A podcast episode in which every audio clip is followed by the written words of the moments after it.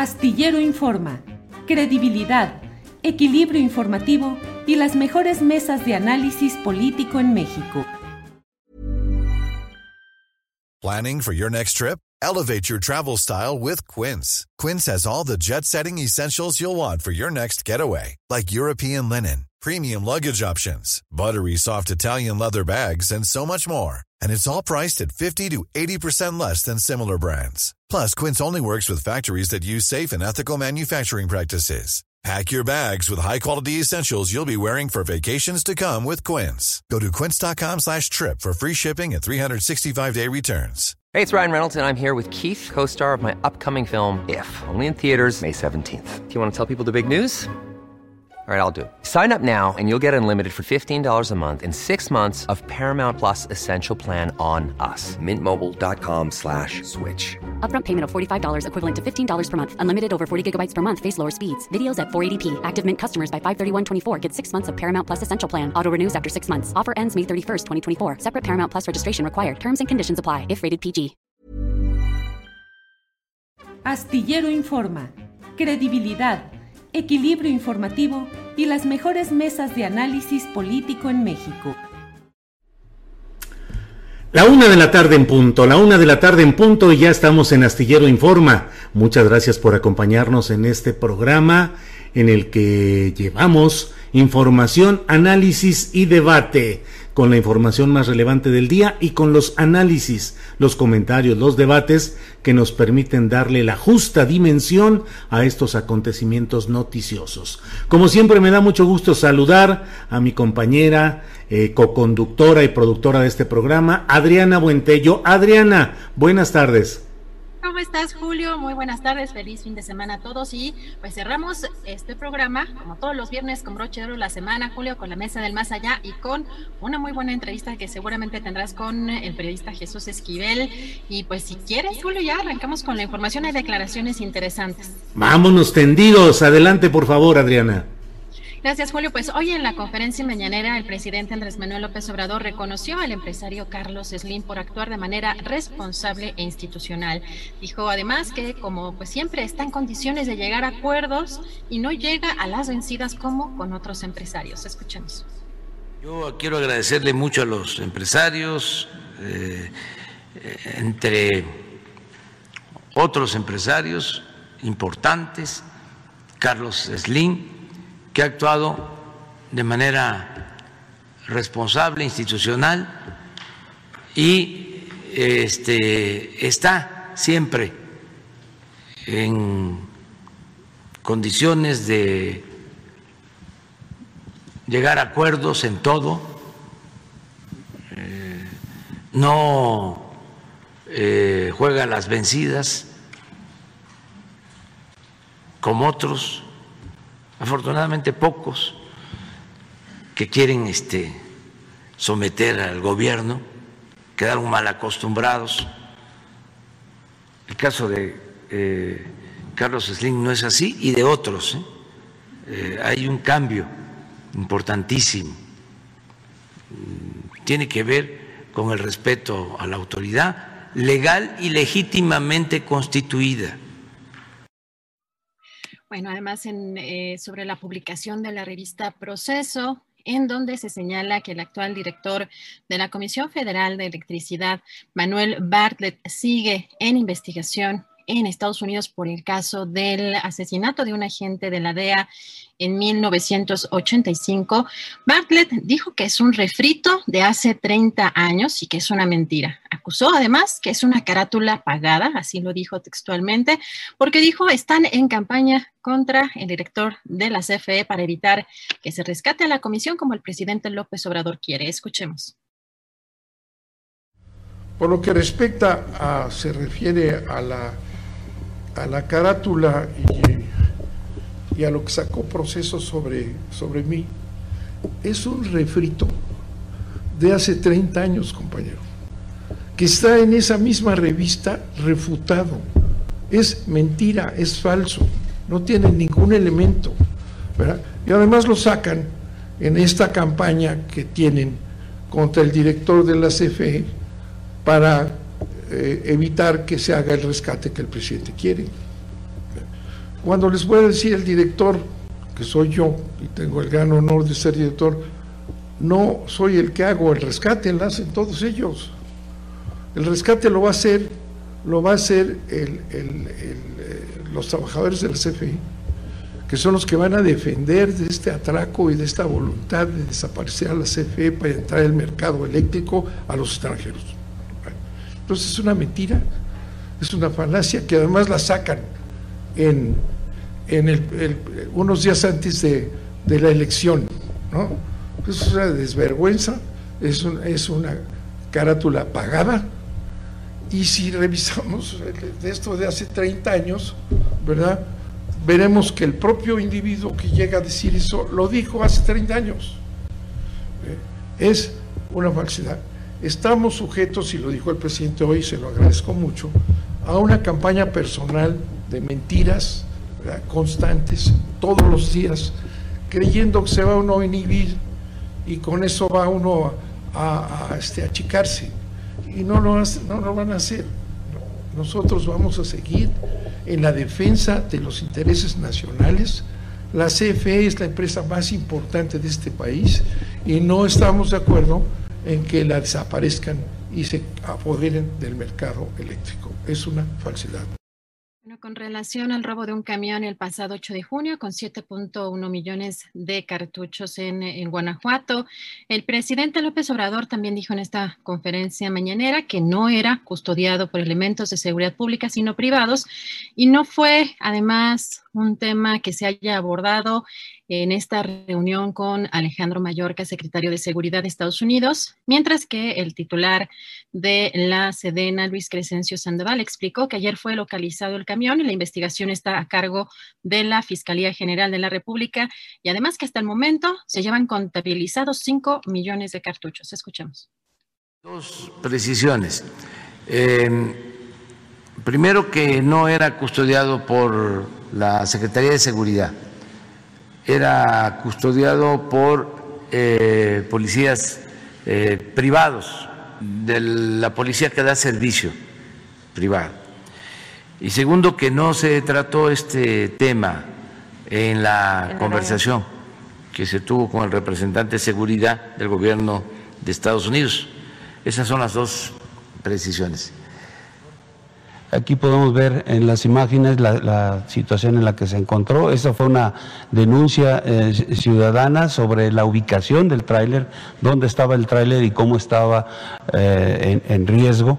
Eh, personal de la Guardia Nacional asistió al punto a verificar qué es lo que sucedía. Encontraron el tráiler, abrieron esta caja de tráiler y encontraron en el interior los cartuchos. A partir de ahí se estableció eh, eh, un dispositivo para eh, dar la seguridad a esto. Aquí podemos observar que está el personal de la Fiscalía General de, Justicia, de, la Fiscalía General de, la República, perdón, que tiene a sus peritos ahí haciendo todo el levantamiento, toda la parte que les toca hacer ellos, el conteo de todas las, municiones. Eh, hasta las 7 de la mañana eh, los cartuchos ya revisados, contados, son 5 millones 700 mil cartuchos y todavía ah, hay una cantidad ah, importante. Entonces, eh, una vez que conforme se va haciendo la revisión y el conteo, eh, lo están pasando a otra caja de tráiler y desde de ahí se van a trasladar a las instalaciones de la doceava región militar en Irapuato, Guanajuato, donde quedarán en resguardo. Bueno, y nuevamente fue pospuesta la audiencia de Genaro García Luna, secretario de Seguridad, durante el gobierno de Felipe Calderón, y quien se encuentra preso en Estados Unidos acusado de conspirar para traficar y distribuir cocaína en Estados Unidos. La audiencia, que estaba prevista para el próximo miércoles 23 de junio, pues eh, fue pospuesta eh, precisamente para eh, agosto, para el 25 de agosto, con el pretexto de la pandemia de COVID-19, esta solicitud de la Fiscalía y la defensa de García Luna y aceptado por el juez Brian Cogan. Eh, comentarles también que en esta conferencia mañanera el presidente señaló que el dictamen presentado eh, por la jefa de gobierno Claudia Sheinbaum y la empresa em, contratada para este fin, dijo que es un buen primer acercamiento a lo que pues ocasionó el accidente en la línea 12 del metro, sin embargo, evitó señalar a los responsables políticos y aseguró que corresponde a la Fiscalía y a los tribunales hacerlo. Particularmente ante la pregunta de un reportero sobre los responsables políticos, López Obrador mencionó entonces pues eh, quién era el presidente en, esa época, eh, pues es Felipe Calderón, y pues el reportero también mencionó incluso a Marcelo Ebrard como jefe de gobierno de la Ciudad de México. Escuchemos este, este segmento.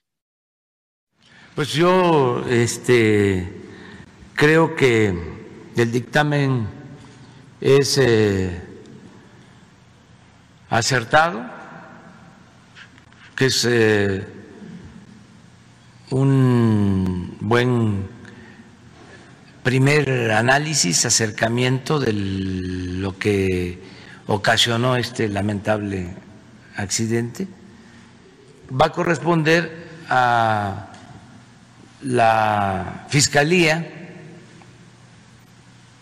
fincar responsabilidades. ¿Quién debe asumir la responsabilidad política sobre esta terrible tragedia? Pues lo tiene que resolver la autoridad competente, en este caso la Fiscalía. Sí, pero la responsabilidad política de quién es? No sé. Eso lo tiene que resolver la Fiscalía, eh, porque si nos vamos a la responsabilidad política, pues yo podría decir, ¿quién era el presidente entonces? Felipe Calderón, pero ¿quién era el jefe de gobierno? Por eso, entonces todos ellos, si hablas de responsabilidad política.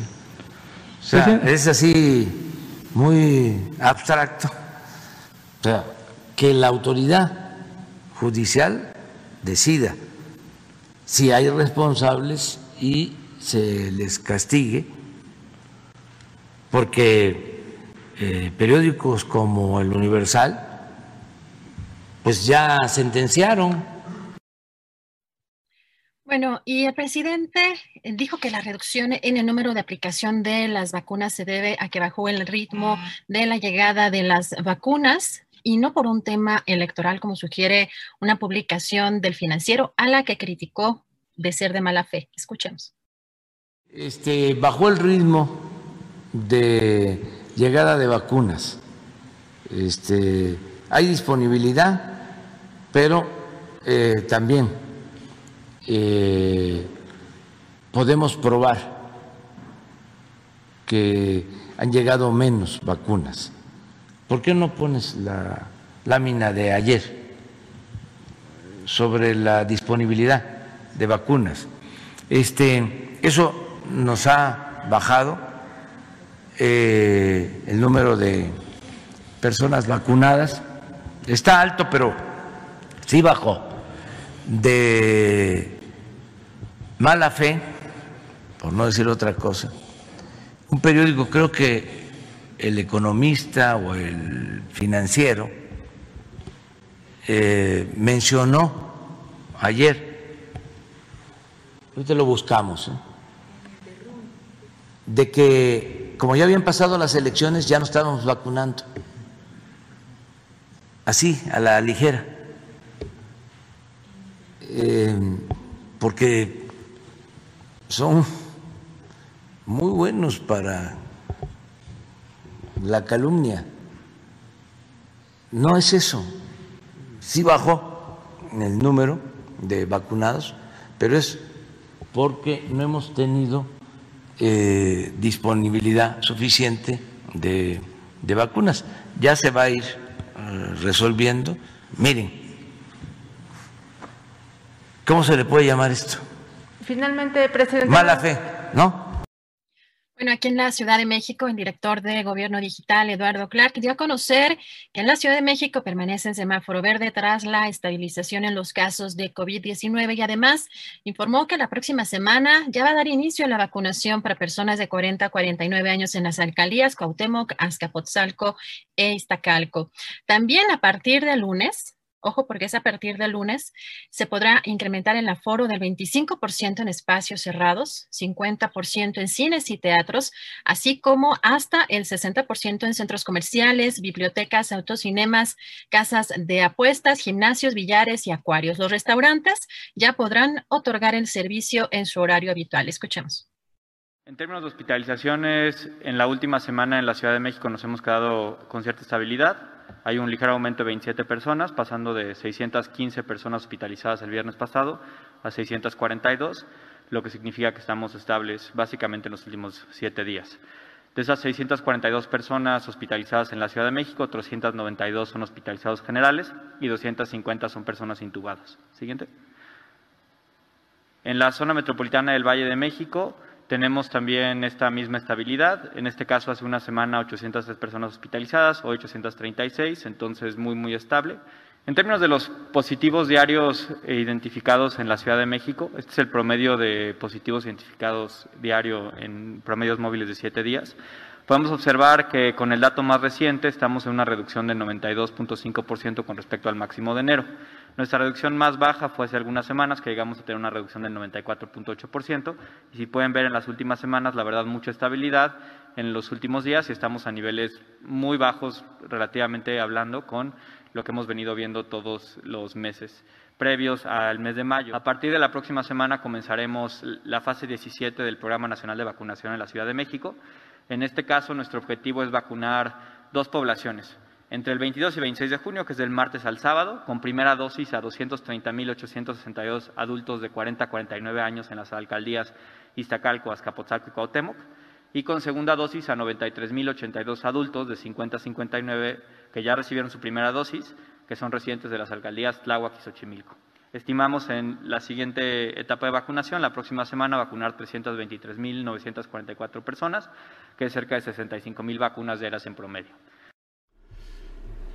Bien, pues eh, muchas gracias Adriana Buentello, gracias por el envío, por eh, compartir esta información relevante del día que nos permite tener una visión clara de lo que está sucediendo en nuestro país. Y bueno, pues vamos adelante con nuestro programa y hoy tengo el gusto de que nos acompañe Jesús Esquivel. Él es periodista y corresponsal de la revista Proceso en Washington, en Estados Unidos. Y con él quiero hablar de un tema que, bueno, está eh, tomando cuerpo en el ámbito mediático, en el discursivo del propio presidente López Obrador, que es el caso de Manuel Bartlett.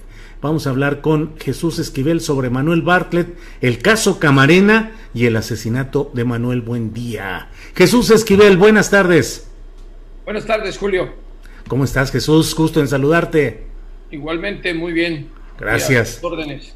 Gracias, Jesús. Jesús, pues eh, eh, ha tomado una nueva eh, vigencia o actividad el tema de Manuel Bartlett, el actual director de la Comisión Federal de Electricidad, tanto por el reportaje que se ha publicado en la revista Proceso respecto a las actualizaciones o a la, al mantenimiento del interés de agencias de Estados Unidos en el caso de Manuel Bartlett por el tema del asesinato del agente de la DEA Enrique Camarena y ahora con Netflix que va a poner una, un documental en el que se pregunta quién mató a, Buen, a Manuel Buendía.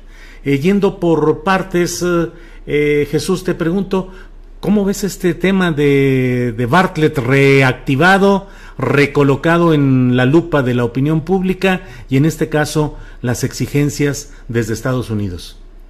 Mira, creo que está nuevamente en la lupa eh, hasta ahora, pese a que el reportaje se publicó el 23 de mayo, porque en Palacio Nacional Jesús Ramírez Cuevas no le había dado oportunidad de preguntar al presidente, a mi compañero de proceso, Ezequiel Flores, que es el que cubre las mañaneras.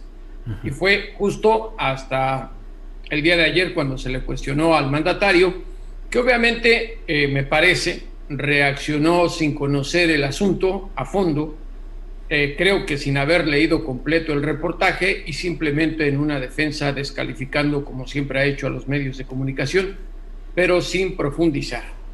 Eh, eso incluso, Julio, eh, generó el que Manuel Bartlett el día de ayer incluso dijera que es un reportaje pagado. Es ahí donde yo quisiera retar al, al director de la Comisión Federal de Electricidad a que me compruebe eso, porque en mi reportaje y por el derecho, derecho de réplica que siempre argumenta el presidente, y como lo dice el reportaje publicado el 23 de mayo, yo me comuniqué con Luis Bravo Navarro, el director de comunicación social de la Comisión Federal de Electricidad, para pedirle que quería hablar con Bartlett sobre lo que estaba yo publicando, estaba a punto de publicar. Me dijo que se lo iba a comunicar y sabes contar, mi querido Julio, ya no pues me respondieron. Entonces, que no me salgan con que el derecho de réplica, porque el derecho de réplica está saliendo muy tarde, yo lo busqué en su momento, y además en el reportaje yo no lo estoy acusando de nada, ni ningún discrédito. Están publicados los fragmentos del expediente que me hicieron llegar, en donde se le menciona a él, no los inventé yo, y además de todo eso, pongo a disposición de los lectores el número del expediente y estoy diciendo que es una investigación abierta. Ahora, mencionas tú las redes sociales, a mí me están pidiendo las pruebas como si yo fuera el fiscal. Y sabemos que es una investigación abierta en los Estados Unidos y que es un delito dar a conocer eh, los documentos o los estatutos de dicha investigación. Se considera obstrucción de justicia. Lo vimos en el caso del general Cienfuegos, lo estamos viendo en el caso de Genaro García Luna. Pero como aquí se trata de un personaje que me parece, Julio, a menos de que tú me corrijas, del cual mucha gente joven que apoya al presidente desconoce el historial tan negro de alguien como Manuel Bartlett Díaz. Así es, coincido coincido totalmente que no se conoce lo que ha sido este personaje que tiene muchas cuentas pendientes eh, con lo electoral y lo democrático, dado que él jugó un papel central en el proceso que permitió la llegada al poder de Carlos Salinas de Gortari, cuando se acuñó la frase famosa de se cayó el sistema, de la cual ahora, perdón, Jesús. Se cayó el sistema. Se cayó el sistema, sí.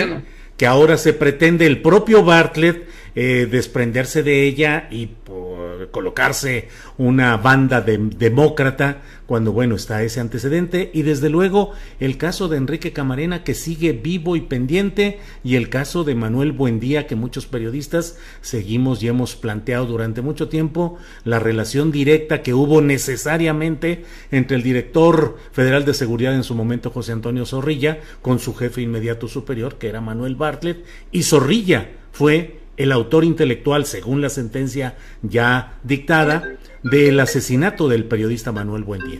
Pero, ¿cómo irán las cosas, Jesús, en Estados Unidos en este momento respecto a estas investigaciones?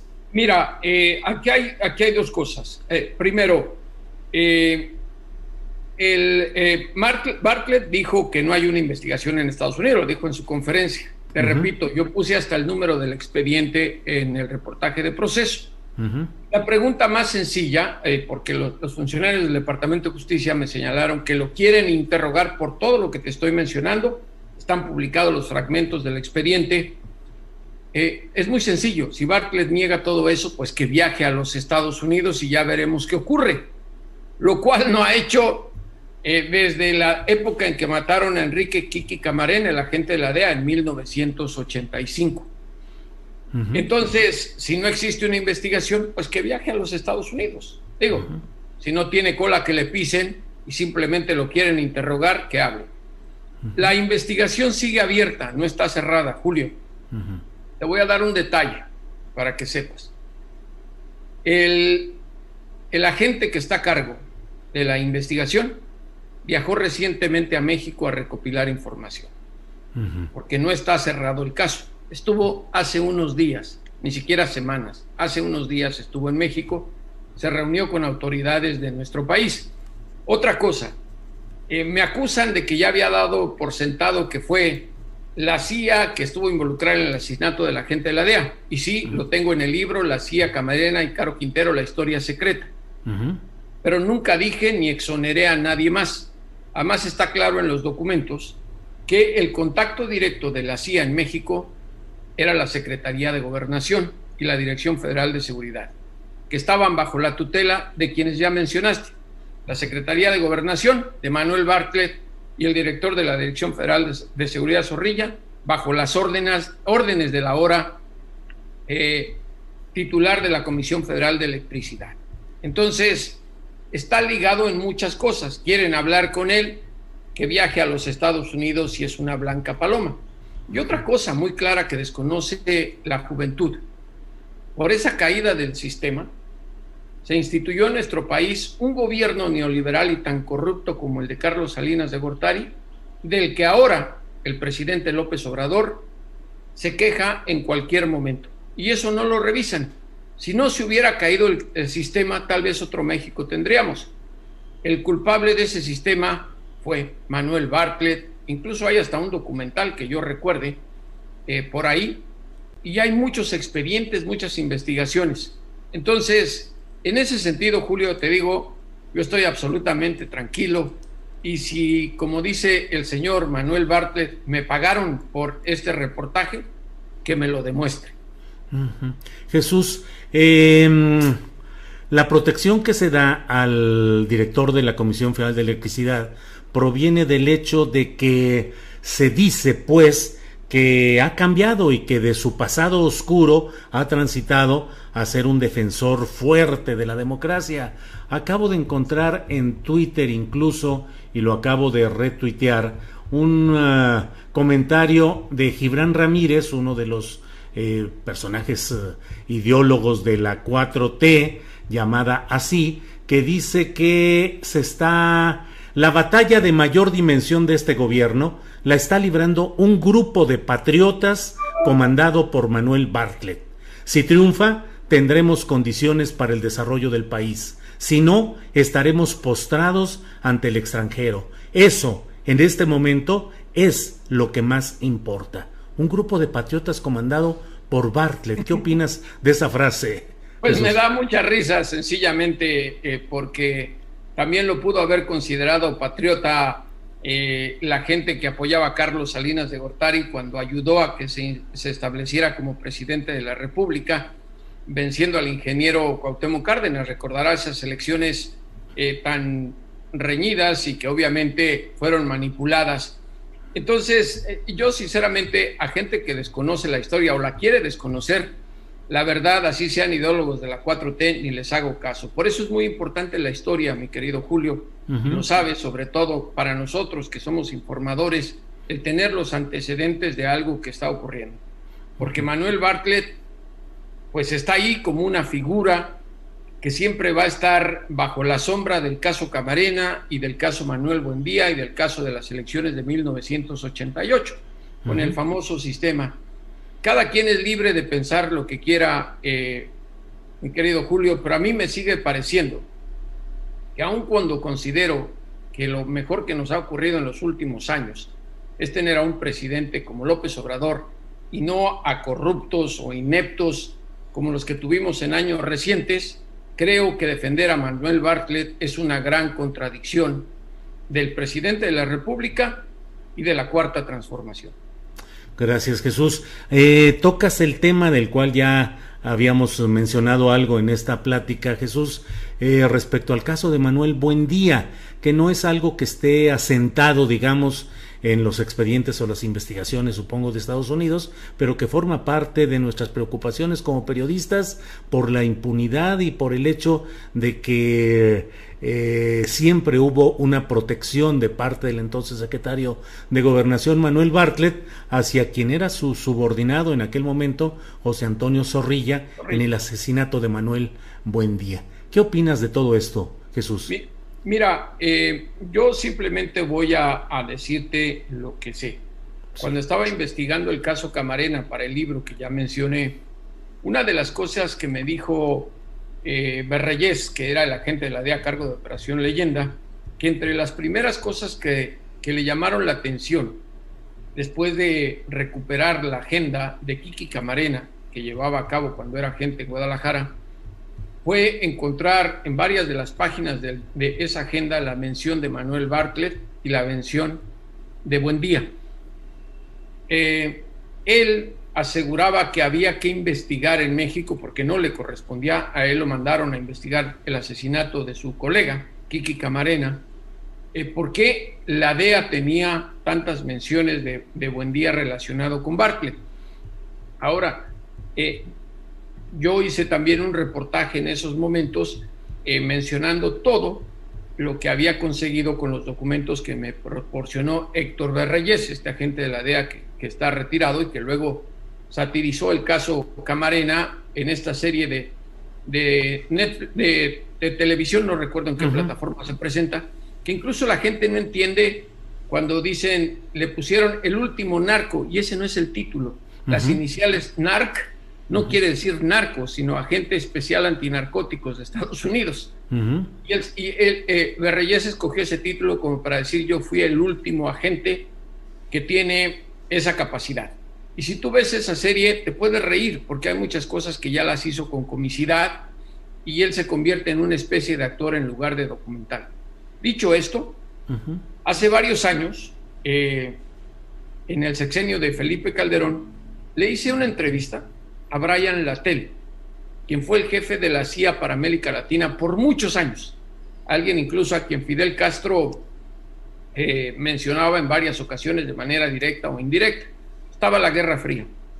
Y estábamos hablando de los secretos de México, del espionaje y de todas las cosas durante la guerra, eh, la Guerra Fría, la época más eh, oscura de nuestro México en los 70, Julio. Y le hice una pregunta que todavía a la fecha recuerdo con claridad. ¿A qué funcionario del gobierno de México le temería usted? Y su respuesta fue muy simple, a Manuel Bartlett. Él recopila secretos de muchos políticos, por eso no lo tocan. Ahí es parte de lo que hemos visto y hemos vivido y conocido con estas complicidades. Eh, Manuel Buendía, que fue pues el periodista que mucha gente ahora los jóvenes no conocen porque no tuvieron o no vivieron en aquella época, pero fue un columnista muy reconocido que publicaba en Excelsior en su última etapa, antes en los diarios que ahora son de la Organización Editorial Mexicana, los Soles, y mm, pues recopilaba mucha información de la que ahora, por ejemplo, Jesús, tú das cuenta, de la injerencia de los intereses de Estados Unidos en la política mexicana, de la influencia de la ultraderecha, denunciaba a grupos como los Tecos de la Universidad Autónoma de Guadalajara, el movimiento unificador de renovación orientada o algo así se llamaba, el Muro, que era una de las organizaciones de ultraderecha. Eh, en este México en el que estamos viviendo, ¿te parece, eh, Jesús, que mm, estamos a expensas de esos mismos eh, grupos de ultraderecha y extranjeros y en una confusión ideológica que permite que sigan eh, en cargos importantes personajes como Manuel Bartlett, aunque no solo él? Mira, yo te puedo decir que vivimos bajo una confusión ideológica que no sabemos ni por dónde aclarar nosotros los mexicanos, porque ya no sabes ni qué es izquierda ni qué es derecha, porque un día pueden ser de un lado y al otro día por intereses económicos o políticos se cambian. La gran mayoría de los políticos de Morena fueron priistas de cepa y ahora son patriotas, como tú dices, en el caso de Manuel Bartlett, si alguien lo revisara, creo que no se atrevería a decir que es un patriota. Pero bueno, eh, lo que te puedo señalar es que la CIA sigue operando bajo las normas de los intereses políticos de los Estados Unidos, pero las otras dependencias no. Yo creo que desde que se terminó la Guerra Fría ha aminorado la intervención de Estados Unidos. Seguimos con ese mito del imperialismo, pero yo te, hago una pregunta muy concreta. ¿Tú crees que si siguiera el imperialismo como el que vivimos en los ochentas, cuando estaba el conflicto en Centroamérica, por ejemplo, eh, la CIA permitiría que Manuel Ortega siguiera, estuviera haciendo lo que ahora está llevando a cabo y que va en contra de muchos principios e intereses, no solo de Estados Unidos, sino de otros países. Y además Estados Unidos ya no tiene intereses muchos en el caso de Centroamérica. Y en nuestro país creo que a veces sobredimensionamos la relación y la importancia de México para los Estados Unidos. Está muy definido. Le interesamos por el tema migratorio, la frontera y el tema comercial. De ahí en fuera, ¿cuánto se decía que iba a intervenir para que López Obrador no ganara? ¿Cuánto se decía que iba a defender a la gente como Felipe Calderón porque llevaron a cabo una guerra contra el narcotráfico como quería Washington? Y al final de cuentas, Estados Unidos se lavó las manos y dejaron que al asesino de, de Calderón lo reemplazara el corrupto de Peña Nieto. Creo que se desmoronan muchas cosas y luego me dicen que soy un ingenuo porque creo que Estados Unidos sigue siendo igual. Me parece que ha cambiado mucho en ese sentido.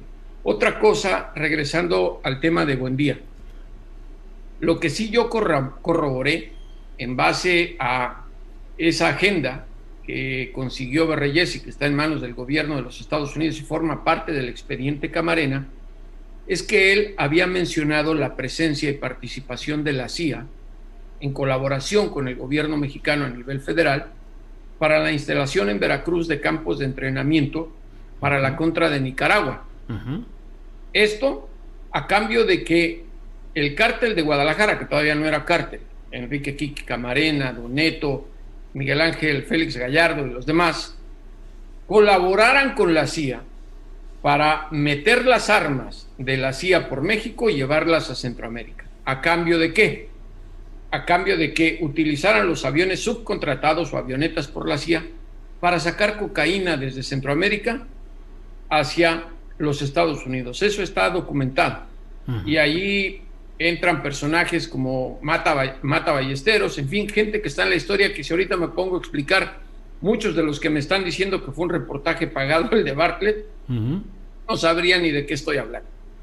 Por eso recomiendo que la gente lea. Lo más importante es leer, mi querido Julio. Jesús, pues muchas gracias por esta oportunidad de platicar, de repasar eh, lo que ha sido la historia de México, que tengamos memoria, noción clara de lo que ha sucedido, que no elevemos al altar de la patria a falsos próceres y que tengamos muy clarita esa memoria histórica. Jesús, como siempre, y a reserva de lo que desees agregar, es un placer platicar contigo y te lo agradezco. Bueno, eh, gracias a ti, Julio. Lo único que te puedo decir es que cuando descubran, porque en algún momento se sabrá, tienen que cerrar el expediente, ¿por qué? ¿O a quiénes está investigando el gobierno de Estados Unidos en el caso Camarena? Creo que muchos de los que ahora acusan sin fundamento van a tener que tragarse sus palabras como dice el dicho, porque la investigación, lo único que te puedo adelantar, es que implica también a agentes estadounidenses. Bien. Así te la dejo. Bueno, pues como siempre, gracias Jesús y seguimos en contacto. Gracias por esta oportunidad de platicar contigo, Jesús Esquivel. Un abrazo, Julio, hasta la próxima. Hasta la próxima, gracias. Bueno, pues, um, eh, pues qué interesante platicar con Jesús Esquivel y tener pues los datos, las evidencias es un periodista que siempre tiene la información puntual, precisa, comprobada. Así es que es un periodista completo, Jesús Esquivel. Me da gusto platicar con él. Bueno, pues vamos a seguir adelante con nuestro programa. Eh, Adriana Buentello, que ya debe estar lista para las recomendaciones de fin de semana, pero hay un parrafito por ahí que me comentaba Adriana de un libro del maestro ya fallecido Miguel Ángel Ganado Chapa. Adriana, ¿qué encontraste por ahí? Julio, pues revisando como precisamente ayer este tema además me ha llamado la atención desde hace mucho tiempo y, pues buscando en los libros que tengo sobre Manuel Buendía, encontré este libro precisamente que ayer les enseñaba de Miguel Ángel Grado Chapa, que él no lo pudo terminar porque lamentablemente falleció eh, pues antes de que saliera publicado y algunas partes las terminó eh, su hijo. Eh, con la información previamente que le, habría dado Miguel Ángel Granados Chapa. Y hay una parte, Julio, en la que se publican algunas de sus columnas. Como te acordarás, Miguel Ángel Granados Chapa tenía dos columnas, principalmente en eh, Proceso y, este, y en Reforma. Entonces, en, la, en, la, columna del... Eh, de Plaza Pública en Reforma el primero de junio de 2009, hay una mención interesante, Julio, porque habla eh, sobre esos dos homicidios, precisamente sobre el de Camarena y el de Manuel Buendía, dice, por esos dos homicidios y otros delitos, Zorrilla, eh, José Antonio Zorrilla, fue detenido en junio de 1989. En, en estos días, pues hará 20 años, en esa época, había ganado un lustro de impunidad en que estuvo a punto de ser diputado federal por segunda vez. Y si bien sus jefes, el secretario de Gobernación, Manuel Bartlett, y el presidente de la Madrid impidieron que lo fuera, lo protegieron para que pudiera huir a España. Con dinero capaz de mover a eficaces abogados y al aparato de justicia, Zorrilla consiguió que las diversas sentencias en su contra se resumieran en una de 29 años, 4 meses y 15 días. Julio, pues estamos hablando pues de esta, de esta columna en donde Miguel Ángel Granados Chapa pues aportaba también muchos elementos y mucha eh, información.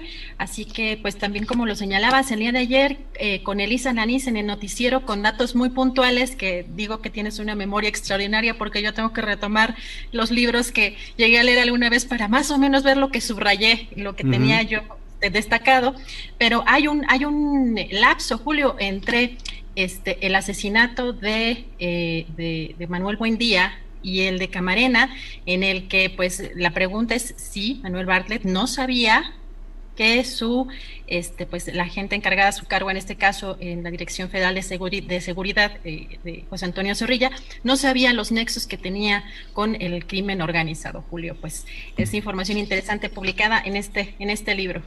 Bueno, pues vamos a seguir adelante, vamos a... Hay mucha información pendiente, la semana que entra tendremos algunas otras entrevistas y bueno, pues sigamos con nuestra programación y Adriana Buentello se queda para conducir las recomendaciones de fin de semana, así que adelante Adriana, por favor.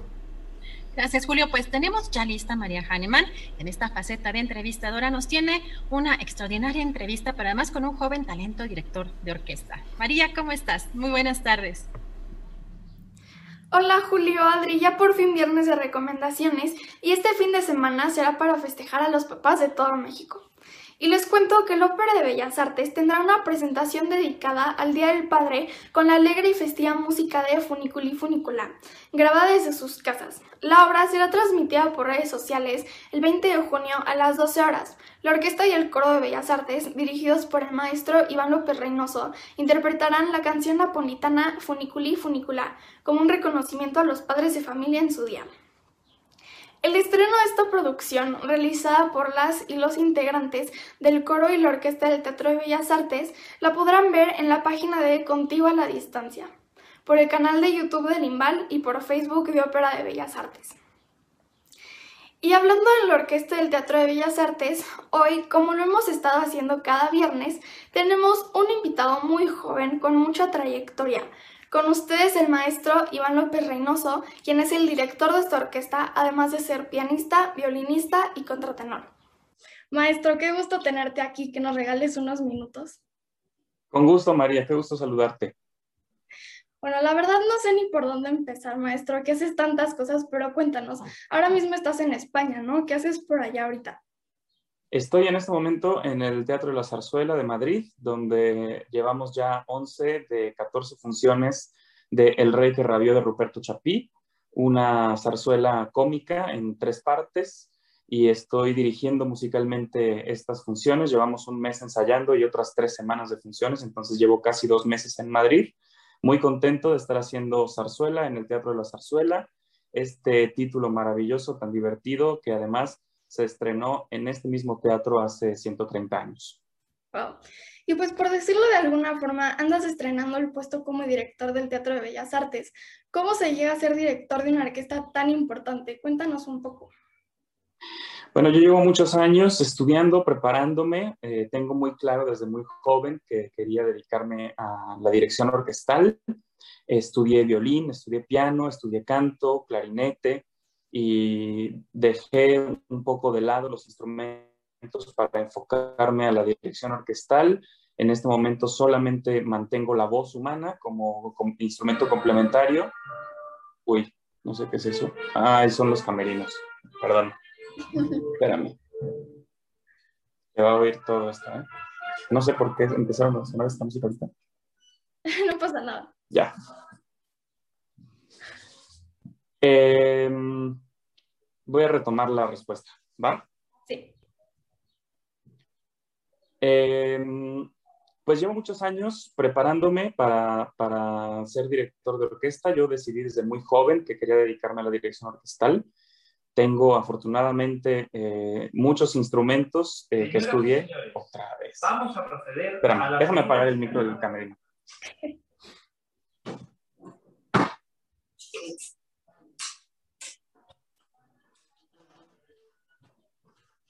Se supone que ahí no deberían sonar, no sé por qué está sonando tan pronto, falta todavía una hora para la función. Bueno, en fin. Eh, otra vez. pues llevo muchos años eh, sabiendo que quiero ser director. Empecé a estudiar muy chiquito música, eh, estudié violín, piano, clarinete, canto y dirección de orquesta. Y la dirección de orquesta es al final lo que realmente quería hacer eh, como profesión principal. Los demás han sido instrumentos, herramientas que me han ayudado para desarrollar mi profesión. Eh, yo estudié, empecé a estudiar mis estudios musicales a los cuatro años y por primera vez dirigí una orquesta a los 17, a los 19 hice mi debut con ópera, a los 22, a 22 hice mi debut en el Palacio de Bellas Artes, entonces eh, ha sido un trayecto, digámoslo así, gradual, eh, de muchos años, de mucho esfuerzo, tenacidad y constancia. ¿Y cuándo te podremos ver ya en vivo y a todo color en México ahora que poco a poco van despertando los conciertos presenciales? ¿Hay alguna fecha o alguna sorpresa? Sí, muy pronto el Palacio de Bellas Artes ya está haciendo conciertos presenciales desde hace algunos días, gracias a que, bueno, la situación poco a poco está mejorando, afortunadamente.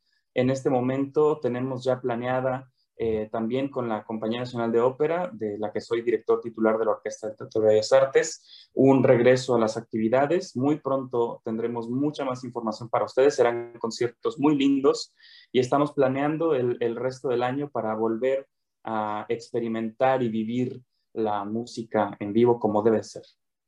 Bueno, pues no nos queda más que darte las gracias y mucho, mucho éxito en todo y gracias por estos minutos. Un abrazo. Igualmente, gracias a ti. Pues ahí lo tienen, el gran maestro Iván López Reynoso. Y siguiendo con las recos de este fin de semana, ya que estamos en el Palacio de Bellas Artes con motivo del aniversario luctuoso número 500 del compositor franco-flamenco Josquin Desprez, los solistas Ensamble de Bellas Artes ofrecerá un concierto en el que se interpretará algunas de sus más célebres obras. Todo esto hoy a las 8 de la noche en la sala principal del Palacio de Bellas Artes. Y con los festejos del Día del Padre, más buenas noticias. Después de muchos meses de encierro, este domingo la Orquesta Filarmónica de Zacatecas dará su primer concierto presencial bajo la batuta del maestro Allen Vladimir Gómez y del ganador del premio Angélica Morales, el pianista Rashid Bernal. Si andan por allá, no se lo pueden perder, este domingo a las 7 de la noche en el Teatro Calderón. Y los que siguen de manteles largos, la Orquesta Sinfónica del Estado de México tiene invitado en el podio del maestro Rodrigo Sierra Moncayo, que debuta con esta orquesta y como solista al trompetista John Urnes. Presentarán obras de Beethoven, Schubert y Neruda, hoy viernes a las 8 de la noche en la sala Felipe Villanueva y el domingo al mediodía en el Conservatorio del Estado de México. Y ahora sí, eso es todo, Julio y Adri. Y como cada semana y ahora más que nunca, después de lo que hemos estado viendo que está pasando con este canal, les quiero recordar a la audiencia que Astillero Informa es un proyecto que se autosustenta y vive gracias a las aportaciones de todos ustedes. Aquí las cuentas por si quieren donar. Y los invito a seguirme en las redes. Me encuentran en Facebook, Instagram, Twitter, Spotify y YouTube como María Jane Mambera. Les deseo un feliz Día del Padre. Primero que nada a mi papá, a mi abuelito, a mi tío y a ti, Julio. Y a todos los papás del país. Feliz y musical Día del Padre. Y si tienes un sueño, no te rindas. Pues muchas gracias a nuestra querida María Hahnemann con esta extraordinaria entrevista con un joven talento. Y por supuesto, ya tenemos aquí listísimo a nuestro querido Jesús Taylor que nos tiene las recomendaciones tan esperadas series eh, para pues divertirnos el fin de semana. ¿Cómo estás, Jesús? Muy bien, querida Adriana. Son 13:48. Doy el clima. No, doy las recomendaciones del día de hoy. Esta semana tenemos buenas recomendaciones. Eh, encontré por ahí unas buenas películas de cine de arte, como se conocen. Y eh, bueno, hay una película, fíjate lo que son las cosas, ¿no? De repente con esta también con esta pandemia, el acceso a las, a las eh, redes, el acceso a, a los streaming, eh, pues ha, provocado también que otras películas lleguen, que normalmente no llegarían o tardarían mucho en llegar. Bueno, esta película ya es de un, hace un buen rato, pero la sube Netflix hace unas semanas y es bastante buena. Es del país de Georgia. Y así lo digo porque si no sería el estado de la Unión Americana, Georgia, pero esta es Georgia, que perteneció en su momento a la URSS está abajito de Rusia, arribita de Turquía, por ahí. Y eh, pues es una película... Clases de geografía. y fue bien recibida por la crítica. El título está en inglés. Muchas de estas películas eh, les ponen un título en inglés para lanzarlas a nivel internacional. Eh, Netflix no le adapta título al español, pero el título es muy fácil, se llama My Happy Family. My Happy Family, mi familia feliz. Y es toda una ironía el título, porque, bueno, es precisamente algo que, que, hace con sorna. los directores es una pareja, Nana y Simón, han tenido bastante éxito con otras películas, recibida bien en el Festival de Berlín esta película, en el Festival de Sundance estuvo también en la selección oficial, y se trata de una mujer de 52 años de edad que se llama Manana que su vida familiar, o sea, su núcleo, su hogar, digamos, las cuatro paredes, es todo un caos. Vive con sus dos hijos ya mayores, una de sus hijas está casada y ahí vive el marido, su esposo también, el de Manana, y los padres de Manana ya unos adultos mayores. Vamos a ver una película, por supuesto, repito, cine de arte, no es este cine comercial eh, de finales y de procesos que estamos acostumbrados a veces, un poco pausada, pero sumamente interesante, porque vemos cómo hay estigmas contra la mujer, cómo hay paradigmas, cómo hay juicios de valor en contra de la mujer por decisiones que se toman. Y decisiones, querida Adriana, que si no las justificamos ante la sociedad, y lo peor de todo es que la sociedad pone la misma justificación, pues entonces estamos fuera de todo e, este proceso social para ser aceptados y nos pueden juzgar hasta de egoístas. ¿Qué decisión toma Manana? Porque esto sucede en los primeros minutitos de la película, salirse de su casa y decirle a todos, bye, ya no los aguanto. Y entonces viene un proceso eh, de toda una serie de circunstancias bien interesantes que analizar de todo esto que acabo de decir, que me parecen sumamente importantes en esta libertad, independencia que tenemos los seres humanos pero parece que a veces a las mujeres no se los queremos permitir, ¿verdad? El que tome sus decisiones por algún motivo en especial. Van a ver una buena película, My Happy Family, en Netflix. Y me quiero ir a, HBO. En Prime Video les dejo para que al rato vean mi video. Es una comedia romántica francesa bien entretenida, pero en HBO tenemos una película eh, basada en hechos reales. El título es bien peculiar. Se llama Longford, eh, es un apellido, Longford, y luego le ponen dos puntos, la historia de Mayra Hindley. Y aquí vemos dos nombres. Longford era un lord, un lord, que además de sentarse en la Cámara de los Lores, eh, visitaba las cárceles porque él practicaba su fe católica, pero de a de veras. No estas contradicciones, sino él lo que practicaba lo vivía en serio. Y él visitaba las cárceles tratando de ayudar eh, de muchas maneras a los que estaban presos y para que cuando salieran eh, se reincorporaban, eh, reincorporaran a, la vida útil, ¿no? Todo basado en su fe, en la práctica de su fe. Y conoce a una mujer, y esto fue real, mediados de los 60 del siglo pasado, 1965, que había sido sentenciada a cadena perpetua por el asesinato de niños. Vamos a ver la relación entre estos dos personajes y aquí la pregunta, querida Adriana, es saber cómo actuamos nosotros las personas, independientemente de nuestra fe, nuestra práctica religiosa, si la tenemos o no, porque vemos hoy día, y yo insisto mucho en eso, tanta agresividad en redes sociales, tantos, que, con qué facilidad insultamos a la gente, criticamos a la gente, nos metemos en la vida de la gente, comentarios realmente... Eh, pues a veces a mí me deprimen realmente, ¿no? Y, me asombran, no deja de asombrarme, porque podríamos pensar eh, en si las personas tienen el derecho a una segunda oportunidad o si creemos que el perdón deba darse en algunas circunstancias.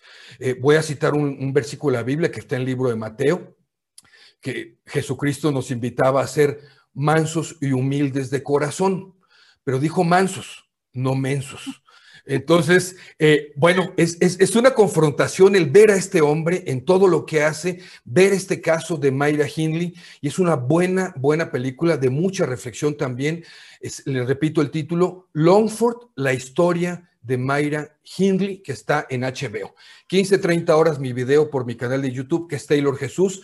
Ahí está la tercera recomendación. Y obviamente estas un poco más extensas, que me extiendo un poco más. Y también que me sigan en Facebook, lo que Taylor se llevó, y en Twitter y en Instagram como Taylor Jesús también. Ahí nos vemos. Perfectísimo, pues ya tenemos cita 3.30 de la tarde, Jesús, para ver la tercera recomendación, que sin duda va a estar buenísima también, sobre todo por ser romántica. Es, como semana, además. Una variante también para distraerse un poco. Con lo nubladito de, la Ciudad de México. Así que, pues muchas gracias, Jesús. Este, muchas gracias a ustedes. Nos vemos eh, la próxima semana. Un abrazote, cuídense, gracias.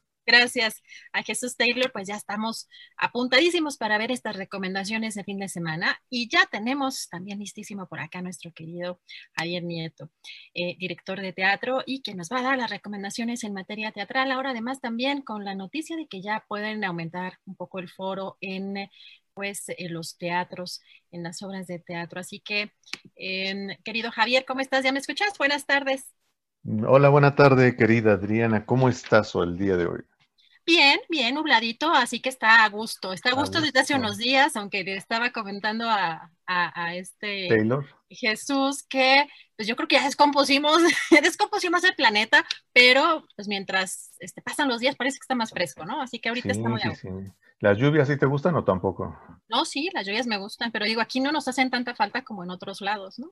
No, pues en todos lados, la lluvia siempre, siempre es una bendición para acabar con la contaminación y reactivar un poco todas las áreas que han deforestado las, las grandes inmobiliarias y bueno, pues el ser humano en general, ¿no? Pues deberíamos tener una sección del clima, Adriana. no, no es porque están un poco satanizadas, creo que las secciones del clima, ¿no? Sí, es. No, puede, ser, puedo ser el muchacho del clima. no lo decía tanto por eso, sino que la verdad es que muchas veces no le atinan, ¿no? O sea. No le atinan. Eso sí. Tienes toda razón, pero mira, hoy habrá precipitaciones, un 40% de probabilidad de precipitaciones. el reporte, de una vez también el reporte vial. Humedad al 64% y de tormentas dispersas, dispersas como los teatreros, entonces queda perfecto. Muy bien, Jesús. Pues que digo, muy bien, Javier. ¿Qué tenemos para, para hoy, para, para este fin de semana? Eh, este ya que ya hay, información de que ya aumentan los foros teatrales, aunque técnicamente empezaría esta disposición el lunes, pero me imagino que también ya debe haber más, este, más variedad o más eh, puestas. Eh. Sí, pues se supone que tendría que haber más variedad, querida Adriana, es lo que uno, uno pensaría pero de pronto te abro la cartelera y para mi asombro veo que se repiten y se repiten las puestas en escena y pienso, pues, ¿qué, que no hay más creadores, que no hay más directores, no hay más historias, no hay más dramaturgos. Eh, de pronto veo las mismas obras desde hace 10 años, desde hace 5 años. ¿Por qué, este, por qué ese afán de... Digo, sí hay cosas nuevas cada semana, pero son las mínimas. Hay, hay una constante, no sé, está extraño. Pero bueno, entre las novedades te voy a recomendar una que se llama Flores Negras del Destino nos apartan. O sea, ahí parece que te cuentan toda la, este, toda la obra, eh, más que título parece como sinopsis corta, ¿no? Flores negras del destino nos apartan. Dirige Belén Aguilar, eh, los autores son la misma Belén Aguilar y José Juan Sánchez. Este está basado en un libro que me pareció escuchárselo mencionar alguna vez este, eh, a Mesino, Daniel Mesino, que se llama Julian Herbert, autor de la del libro Canción de Tumba. Esta obra está basada en, este, en esta novela. Eh, ¿De qué trata Flores Negras del Destino? Nos apartan. Pues trata de la compleja relación entre una madre y su hijo. Eh, todo inicia con la historia de una prostituta que está muriendo en un hospital. Este, el hijo la acompaña y es el pretexto para empezar a, pues, ahondar en el pasado, para, en un ejercicio de melancolía, pues este, reflexionar un poco, hacer un análisis sobre la complejidad de la relación que tuvieron esta madre con su peculiaridad y este, este hombre. Está puesta, está acompañada de música en vivo, música cubana y, este, algunas imágenes cinematográficas. Entonces, Converse eh, eh, mezcla diversos géneros, un poco de cinematografía, música en vivo, música cubana, que siempre se agradece en cualquier espectáculo, bueno, en cualquier momento de la vida se agradece la música cubana y, este, y teatro. Entonces, esto se presenta en el Teatro El Galeón, atrás del Centro Cultural del Bosque, del 7 al 27 de junio. Le quedan un par de semanas, este fin de semana y el próximo, y se presenta de lunes a domingo. Yo no recuerdo una obra que se presentara todos los días. Sí, es una cosa muy extraña en horarios eh, naturales de teatro, 8 de la noche entre semana, fines de semana a las 7 sábados, domingos a las seis. O sea que si no puedes ir el lunes, puedes ir el martes. Si el martes no puedes ir, puedes el miércoles. o sea, no encontrarás manera de escaparte de esta obra, creo yo. Y la siguiente recomendación es La ciencia de la despedida. Autor y director de José Emilio Hernández. ¿De qué trata la ciencia de la despedida? De dos poetas que tratan de seguir juntos mientras son perseguidos por el régimen comunista.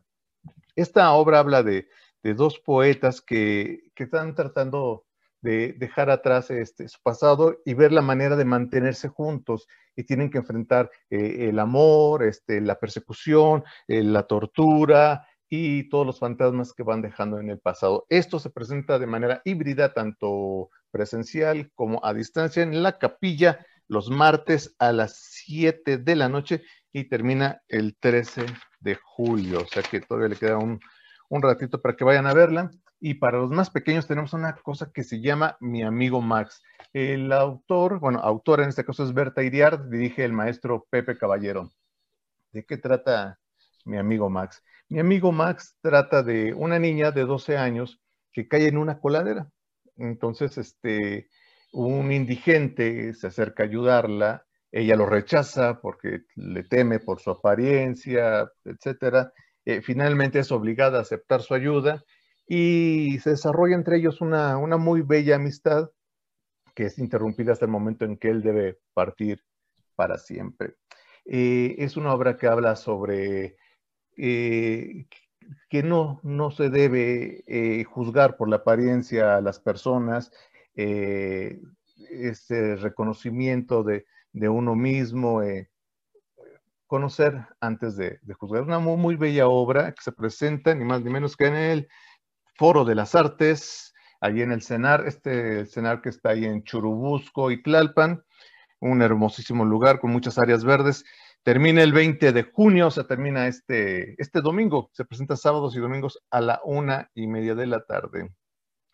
Y rematamos esta crónica con este, anunciándoles que el Festival Alas y Raíces para Niñas y Niños inició hoy. Hoy, damas y caballeros, inició este festival que va a tener 18 funciones presenciales y 10 virtuales del 18 de junio al 11 de julio. Consulten la cartelera Alas y Raíces para Niñas y para Niños. Generalmente tienen espectáculos muy atractivos, muy divertidos y la mayoría son gratuitos. Hay música, danza, talleres, teatro, hay de todos los colores y sabores para todos, mi querida Adriana. Perfectísimo, Javier. Pues ahora que ya estamos o se está avanzando en la estrategia de vacunación, así que pues ya hay más posibilidades de tener mayor número de actividades. Es, tus redes sociales, Javier, para seguirte, para seguir la plática por allá. Por supuesto, síganme en Twitter, arroba Luis Javier NM, si quieren, si no quieren, pues váyanse a volar. Pero espero que si quieran, sería maravilloso verlos por ahí en arroba Luis Javier. Síganme para que empecemos con el Javi Fest a partir de hoy y que se extienda hasta el fin de semana. Perfectísimo, muchísimas gracias, Javier. Pues nos vemos la próxima semana. Saludos a Julio, a toda la audiencia, feliz fin de semana. Gracias, un abrazo a Javier Nieto, pues ya tenemos las recomendaciones para este fin de semana, hay muchas actividades y pues precisamente a las y raíces que tiene muchas, muchas actividades. Pues ya estamos por empezar la mesa del más allá, no se la pierdan, así que vamos a un pequeño corte comercial y ya estamos puestos.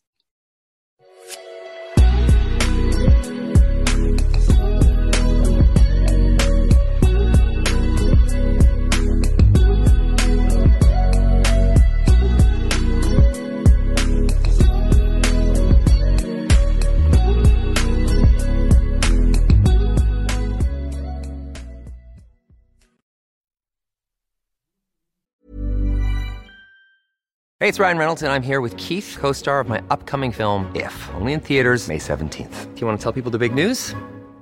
All right, I'll do it. Sign up now and you'll get unlimited for $15 a month in six months of Paramount Plus Essential Plan on us. Mintmobile.com slash switch. Upfront payment of $45 equivalent to $15 per month. Unlimited over 40 gigabytes per month. Face lower speeds. Videos at 480p. Active Mint customers by 531.24 get six months of Paramount Plus Essential Plan. Auto renews after six months. Offer ends May 31st, 2024. Separate Paramount Plus registration required. Terms and conditions apply if rated PG. I'm Sandra, and I'm just the professional your small business was looking for. But you didn't hire me because you didn't use LinkedIn jobs. LinkedIn has professionals you can't find anywhere else, including those who aren't actively looking for a new job but might be open to the perfect role, like me. In a given month, over 70% of LinkedIn users don't visit other leading job sites. So if you're not looking on LinkedIn, you'll miss out on great candidates like Sandra. Start hiring professionals like a professional. Post your free job on linkedin.com/achieve slash achieve today.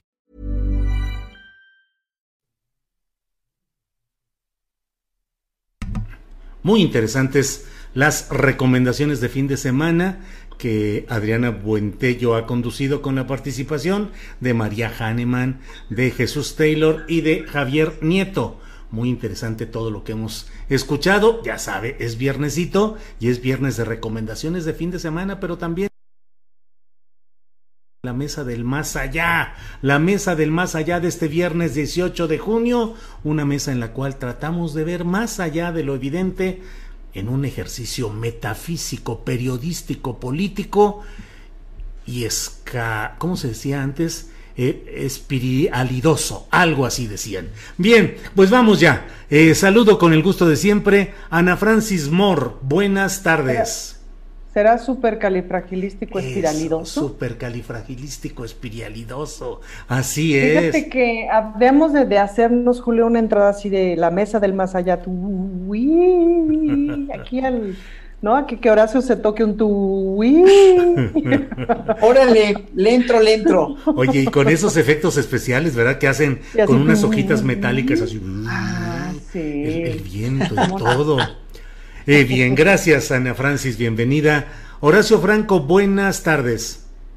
Mi querido Julio, buenas tardes, ¿cómo están todos? Mi querida Ana Francis, qué gusto. Estamos esperando al pollito que todavía no llega, ¿verdad? El pollito, es que ese pollito anda pero bien trabajoso, de veras, ¿eh? Ahora anda de ganso, de mamut, añadido a todo lo que él ya traía. Entonces anda muy trabajoso. ¿Qué le vamos a hacer, No, Ana Francis? De ganso, de mamut y de payaso, que no se presenta a tiempo. Oye, Ana Francis, eh, ¿qué te gusta más? ¿El terror? ¿La comedia? No, la comedia, Julio. A mí el terror me da terror. ¿Sí? No tengo, sí, no, no. ¿Te acuerdas esta escena de la del aro, de la niña del aro Sí, que sale de la tele? No, mira, ya la empiezo a acordarme y empiezo, me empiezan a sudar las manos. Ajá.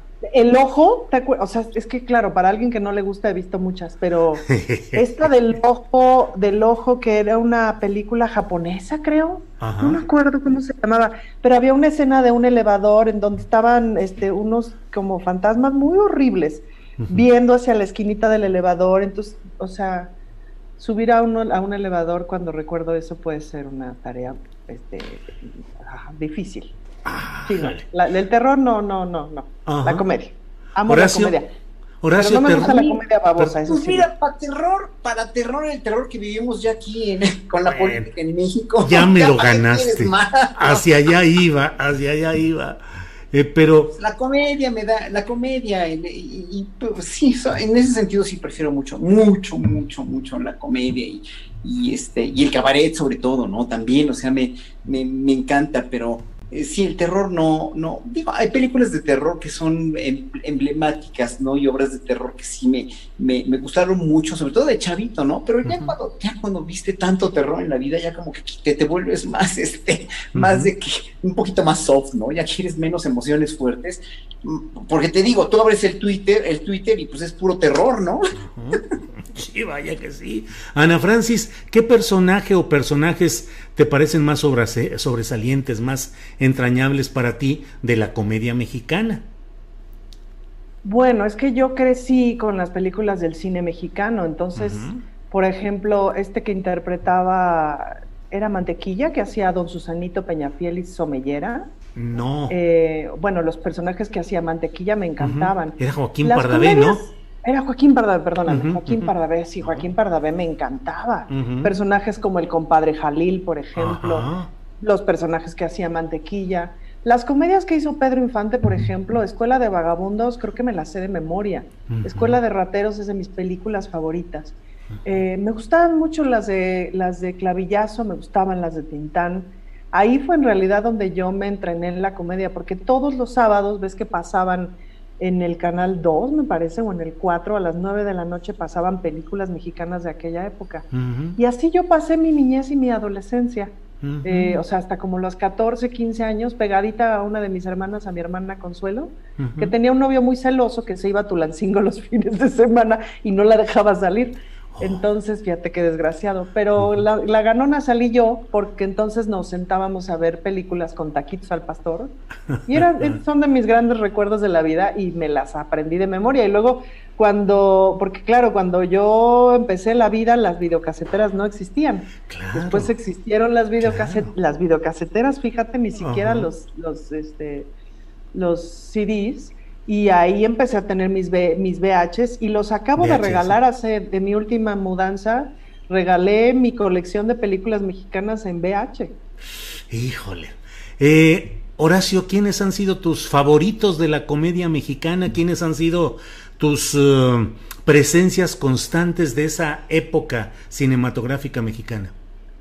Sí, yo también crecí con, con el cine mexicano de los 40, de los 50 me sí, me encantaba, ¿sabes quién? Vitola. Bueno, a mí me gustaba más esa, esa, esa onda cómica de Vitola y Tintán, pero bueno, Vitola, este, híjole, es que es, es, fantástica, era fantástica la Fanny Kaufman. Yo la admiré muchísimo, se me hacía una mujer eh, verdaderamente histriónica, verdaderamente fenomenal, fantástica. Y, y, también, por ejemplo, Tintán, obviamente, Pedro Infante. Pues es que yo crecí también con, con todo esto, ¿no? Con, con, la misma chachita, con, con la película de Nosotros los Pobres, ¿no? Este, La Tucita, qué sé yo, mira, es que, es que todas esas películas fueron emblemáticas y nos ayudaron a crecer y a, y a, de veras a impregnarnos de una de una escuela, de un cine nacional, de una manera de actuar, de una manera de, de, la escenografía que era fantástica, la música que era maravillosa. O sea, todo eso fue decayendo en los 70. Sin embargo, bueno, hay películas maravillosas de los 70, ¿no?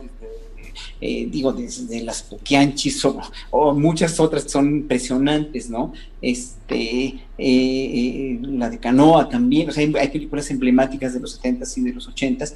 Sin embargo, no deja uno de admirar toda la manufactura, es lo que más admiro yo del cine de los 40s y de los 50s, la manufactura de las películas era de una, de una calidad y de una idiosincrasia que nos impregnó mucho y nos hizo una identidad muy fuerte, ¿no? Y, en ese sentido, por ejemplo, recobro mucho y relaciono mucho pictóricamente, o ya más bien dentro de la gráfica, de la, de la gráfica este, en, diarios o en revistas, la familia Burrón, que yo fui gran admirador, sigo siendo gran admirador. Aquí tengo varios tomos de la familia Burrón, o sea, toda la familia Burrón acá la tengo, ¿no? Y de hecho, cuando me, cuando me fui a Holanda, yo, mi familia me mandaba por correo la familia Burrón porque me encantaba. Era una de las, de las historietas favoritas y bueno, me sé de memoria todos los personajes y todo.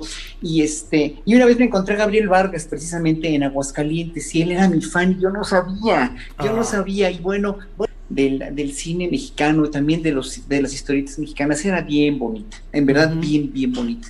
Sobre todo porque no tenía esa malicia tan, tan, este, y esa cosa subliminal que después se le impregnó a, muchas, a mucho de la cultura popular de los 70 y de los 80, sobre todo desde el advenimiento de la, de la, de la chatarrización de la cultura por las televisiones comerciales. Gracias, Horacio. Eh, Ana Julio, sí, es que ahora que, que hacemos este recuento, el otro día Pedro Miguel escribió en Twitter algo que tenía que ver con, un, con una suerte de reconocimiento a ciertas cosas del PRI de antes, del PRI de antes del 68, digamos, de, de los programas sociales, de las grandes instituciones, de estas cosas, ¿no? Una manera muy sencilla de aprender de historia de algún país o de algún proceso histórico, pues es ver su arte y ver su cine, pues, ¿no? Entonces es muy interesante si ves en el cine mexicano justamente este proceso histórico aquel cine de oro en donde claramente había producción, en donde claramente había dinero para producirse, producían un montón de cine, hay cientos de películas y tal. Luego viene este cine pues cuestionador, experimental, en donde vienen estas películas como, como Canoa, el Apando, el Apando, ¿no? Y se experimenta además, visualmente se experimenta un montón. Luego hay unas películas que no entiendes nada, Santa Sangre, ¿no? O sea, como todo ese cine. Y luego vienen que como 30 años de películas de las llamadas de ficheras del, ¿no? De los hermanos Almada y todo esto, que además eh, no necesariamente la gente lo sabe, pero todas esas se producían en, en, este edificio ahí en División del Norte frente a la alberca olímpica y estaban las casas productoras de esas películas y mucho se producía para home, mucho se producía para cine. Vino entonces la invasión del cine norteamericano que ya no salió nunca más de las salas de cine, ¿no? Entonces traten de pensar como todo esto en función de todo lo demás y es un proceso súper interesante, ¿no? Y esas películas eran de a tres pesos, importaba un carajo lo que estuvieran produciendo yo salgo de extra en una que se llama Mi novia ya no es Virginia. Anótenlo porque nunca lo voy a repetir, ¿no?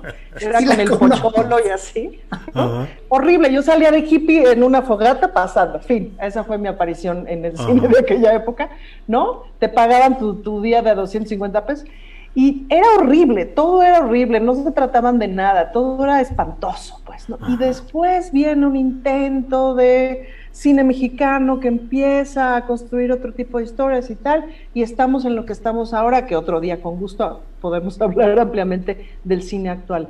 Pero si lo ves en términos de la política nacional, me, parece importante recordar esos 20, 30 años de cine de ficheras y de cine de los hermanos Almada, que es básicamente pura porquería. Y que justo en esa porquería nacional viene la invasión extranjera a ocupar las salas y que fue poco a poco transformándose en esos cines de barrio que visitamos, ahora en las grandes cadenas que eliminaron los cines de barrio, que eliminaron que en los cines de barrio te encontrabas a tus vecinos, etcétera, ese tipo de cosas, y que básicamente se llevaron el dinero del cine, pues justamente al cine norteamericano, y que el cine nacional ha padecido de forma tremenda justamente la falta de recursos, pues porque la gente no va al cine a ver cine mexicano, porque las salas de cine no exhiben cine mexicano, básicamente. ¿No? ese, es, uno de los grandes problemas. Entonces, nada más para que veamos cómo funciona el cochino neoliberalismo este, y se refleja también en la, en la cultura. Así es. Ana Francis, em, Horacio Franco, ¿qué te da terror y qué te da risa de la política mexicana? Híjole, risa creo que no me dan nada. Nada. Cuando, cuando presentan, cuando presentan candidatos impresentables, cuando de repente salen a decir cada tontería en los políticos o cuando en un momento dado, sí, obviamente eh, eh, todo este proceso de las elecciones con estos, con esta campaña de risa, porque sí era de risa, con esta cuestión de, pues como platicábamos, ¿no? Del, del triunfo de Samuel García en Nuevo León eh, eh, no sé, o sea, te da entre risa y pena, ¿no? Pena ajena, ¿no? mucha, mucha pena ajena siento. Este, ¿Qué me da terror? Pues me da terror que, que, que, todavía, o sea, todavía la derecha sigue este, con embestidas muy serias en contra de, de, de, este, del gobierno y de lo que quiere hacer el gobierno, tratando de en un momento dado quedar como si hubieran sido los grandes ganadores, o como si por haber ganado una parte de la Ciudad de México ya, eh, ya, ya, ya se hubieran reivindicado. Y sobre todo me da terror que no tienen un proyecto, no tienen un candidato realmente sólido para las siguientes elecciones. ¿Sabes qué me da más terror? Que ya ahorita se se estén todos mencionando quién va a ser el tapado, quién va a ser el próximo presidente, si apenas no tiene ni la mitad del sexenio, todavía faltan seis meses para la, o cinco meses para la mitad del sexenio, y ya están sacando un tapado, lo cual se me hace una, digo, siempre ha sido una medio tradición, que no tiene excusa ahorita, porque finalmente lo que deben hacer, y lo dijo ayer Marcelo muy, muy congruentemente, tienen que seguir trabajando, carajo, déjenos trabajar. Estamos tratando de ser muy buenos funcionarios públicos y creo que le están haciendo un, trabajo bastante serio, sobre todo en, cuanto al, procedimiento, por ejemplo, Marcelo con las vacunas, Claudio Sheinbaum gobernando esta ciudad también y con todo el, este, el todo el, trabajo que está haciendo con, las vacunas y con toda la, infraestructura de la ciudad. Y bueno, cada quien está trabajando como está trabajando, pues déjenos trabajar y ahorita no importa que, o sea, es muy prematuro para saber eso, ¿no? Y, y obviamente sí, los que están muy atrasados todavía, son la, este, la oposición, porque ayer oyendo una entrevista que le hicieron a, este de Hoyos, ¿no? Este...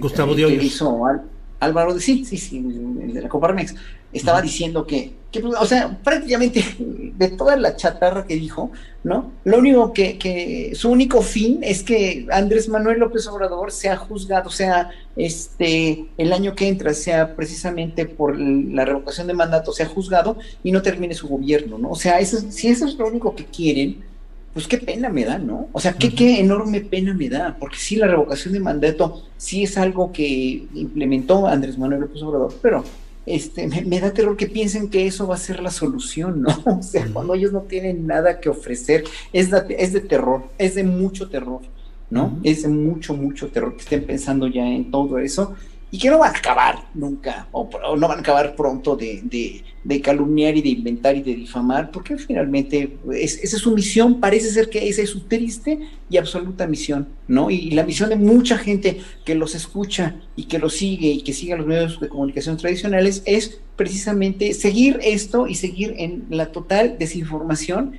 y creyendo que los niños con cáncer no tienen, no tienen medicamentos por culpa del gobierno cuando no se dan cuenta que hay un desabasto a nivel mundial o cuando cualquier cosa, ¿no? La cuestión energética o la cuestión que las, todas las cuestiones que están arreglando en este país, que son muchas, que dejaron además eh, eh, un desastre este país destruido y destrozado, ¿no? Y que creen que el que lo está destrozando es él. En fin, e, eso sí da terror. Gracias, Horacio. Eh, Ana Francis, volviendo un poco al tema artístico, pero también político. Si tuvieras que rodar una película, ya sea de terror o de comedia, de risa, ¿qué tema escogerías? Es decir, ¿cómo la titularías? ¿A quiénes escogerías de actores? Eh, ¿Representando qué papeles? ¿Y con qué, eh, en síntesis, con qué libreto? Tu chuk, chuk, chuk.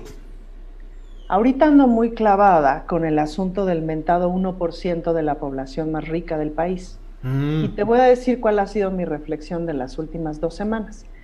Dije 1%, pues sí suena re poquito, pero si somos 130 millones de personas, cositas más, cositas menos, pues son un millón trescientas mil personas. Es decir, son podría ser una alcaldía entera, ¿no?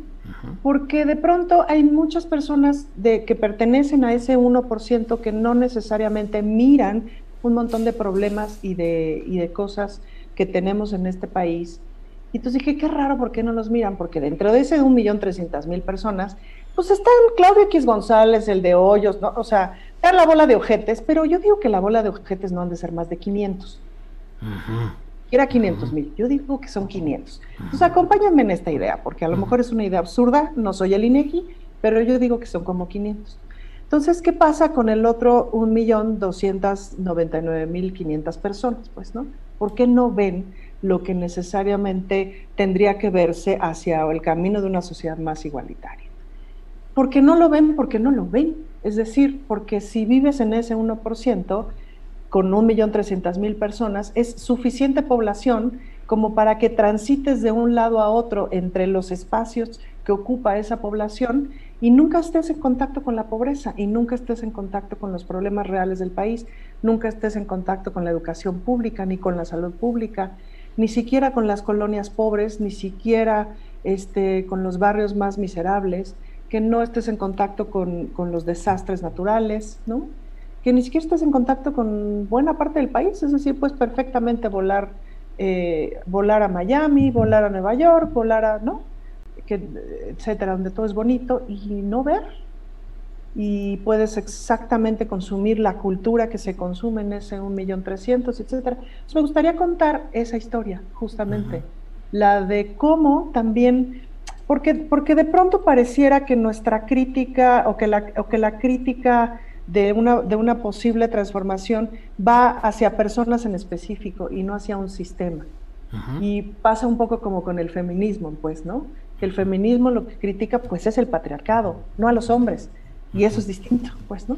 Entonces, este sistema neoliberal, este, este cochino sistema neoliberal, pues construye una serie de puntos, de puentes y de mundos para que no mires todo lo demás.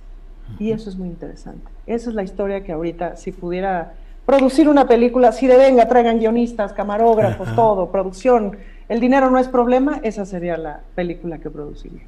Gracias, Ana Francis. Horacio Franco, eh, tocamos ahorita este tema del 1% de los concentradores de la riqueza y luego Ana Francis lo condensa, lo comprime más para ubicarlo en 500 personas, por ejemplo.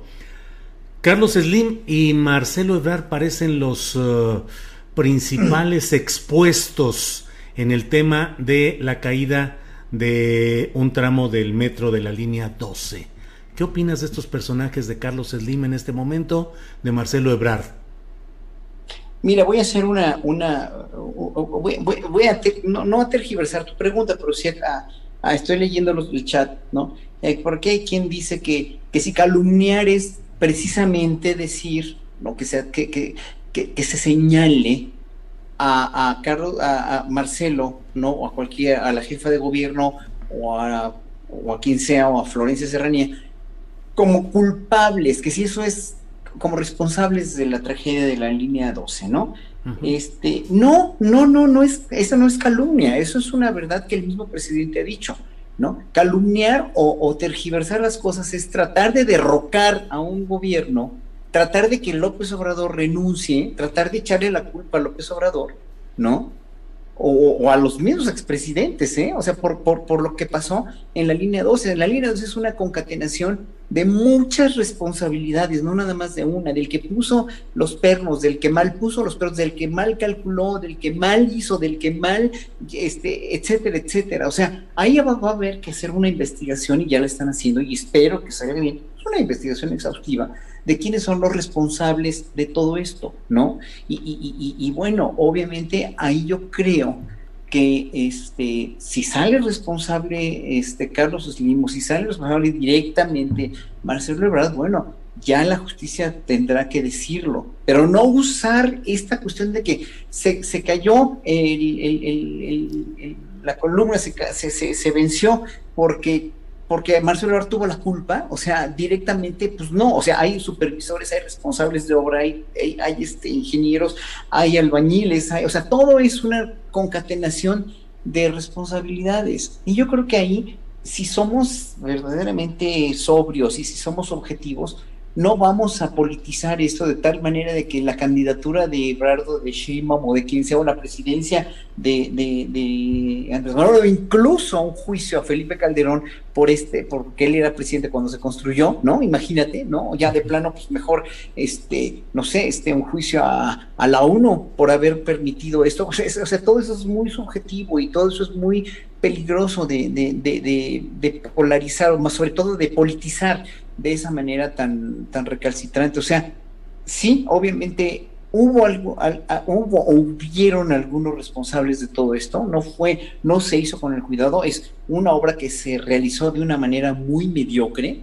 Entonces, si estamos viendo que hay tanta mediocridad en cómo se supervisó, cómo se construyó, cómo se revisó, pues obviamente llegar hasta las últimas consecuencias. Y si es Carlos Slim, si es Carso, si es este la otra compañía, la, francesa, la de, no me acuerdo cómo se llama, pero o si es este, o si sea quien sea, si es, si es el, el, el director del metro por no haber supervisado o si es quien sea, pues obviamente que caiga quien tenga que caer o quien que se responsabilice, pero después de haber hecho una investigación exhaustiva, o sea, el hecho de que The New York Times haya publicado este, este artículo, ¿no? Que si bien es cierto, es una filtración de lo que, de lo que se expuso en la primera este, ronda de, del peritaje, pues obviamente no es nada definitivo, ¿no? O sea, no es nada que diga, es que ellos fueron, ¿no? Pudo haber sido esto, pudo haber sido lo de más allá, y se, pues, si se hizo mal esto, bueno, ¿quiénes lo hicieron? Hay que ser bien objetivos, Julio, o sea, no, no, este, no sé, no buscar nada más uno o, dos chivos expiatorios, ni nada de eso, sino todos los responsables que sean posibles, todos los responsables hasta que se llegue a quien se llegue. Gracias, Horacio. Eh, Ana Francis, ¿qué opinas de lo que plantea eh, Horacio? Y pregunto si, conforme a lo que hoy se tiene con este primer informe preliminar, pues hay indicios que apuntan hacia la responsabilidad de Ebrar, de Carlos Slim. Te pregunto sobre ellos y también sobre lo que puede suceder con Claudia Chainbaum.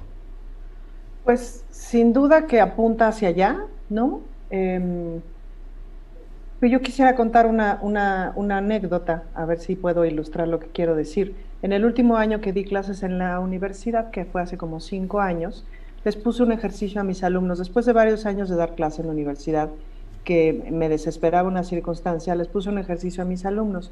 Les puse un ejercicio de hacer cuentas, ¿no? O sea, suma 35 más 82, lo multiplicas por 725, lo divides entre tal, lo sacas el 10% y eso lo multiplicas por no sé qué. Era una cuenta mafufona, nada que no se pudiera resolver. Con su calculadora y todo si quería, ¿no? Bueno, de un grupo de 20 tuve 15 resultados distintos, ¿no? Y les hice un ejercicio similar en términos de redacción. Entonces, fatal. Entonces, lo que les dije, y eran chavos que venían de, de, todo tipo de escuelas, de escuelas públicas, de escuelas privadas, ¿no? Les dije, chavos, tienen que entender una cosa, lo que les pasó a ustedes es que les robaron buena parte de su educación, porque así pasó en este país. Están muy mal educados, pues, ¿no? Y esto me pasó después de un montón de años de estar trabajando con colaboradores, etcétera, que les tenía yo que regresar el mail porque les decía, no te entiendo, ¿qué me estás escribiendo? este, de veras no te, o sea, ahora sí que no te voy a atacar si me pones ver con, este, ver con B de bueno, pero nada más quiero entenderte qué rayos me estás queriendo decir, ¿no? Entonces, ahí hay un vacío educativo bien importante que vamos a empezar a ver las consecuencias, o ya las empezamos a ver, pero las seguiremos viendo. Pues, ¿no?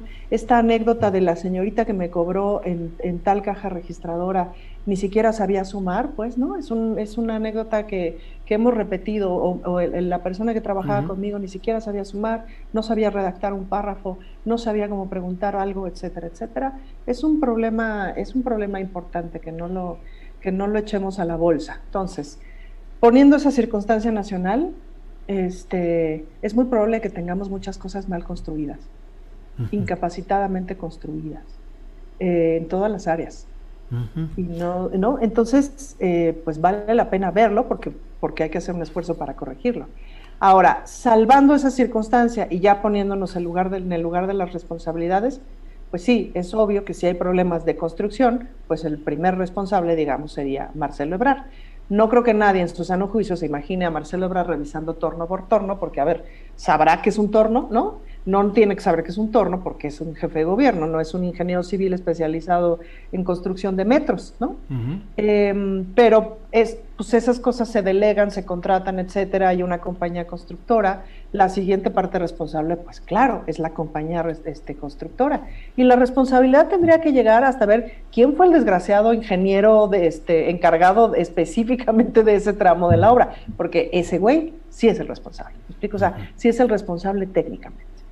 Y luego, pues claro, en los siguientes eh, reportes supongo que vendrá el qué pasó con las revisiones, qué pasó con los mantenimientos, que es la parte que nos falta saber todavía para tener la historia completa.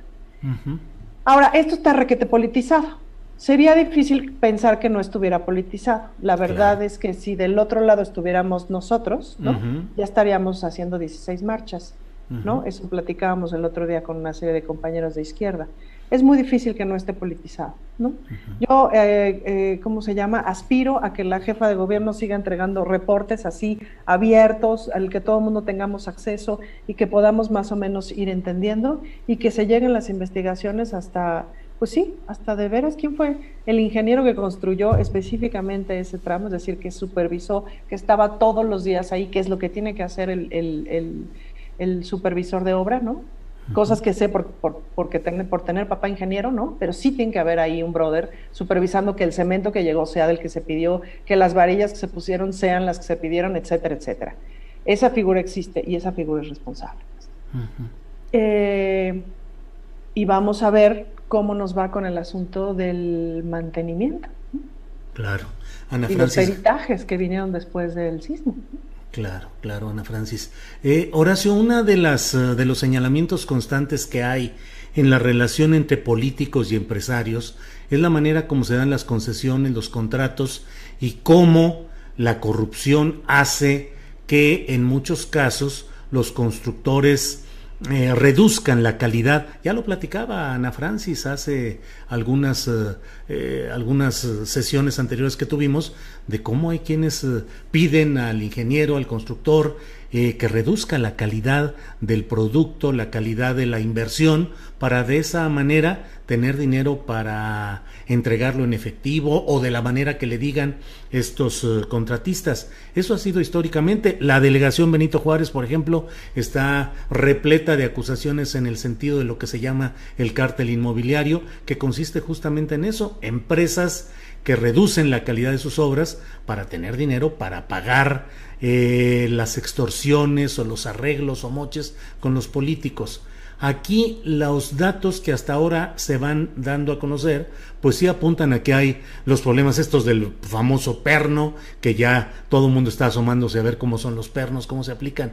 Pero ese proceso estará realmente en, en sustitución o en extinción o seguirá ese esquema que es el que ha predominado en las relaciones entre empresarios y políticos en México, Horacio pues más les vale que no siga esa relación, Julio querido, porque si sigue esa relación, este gobierno se lo cobrará muy caro la historia, lo cual no creemos y no queremos.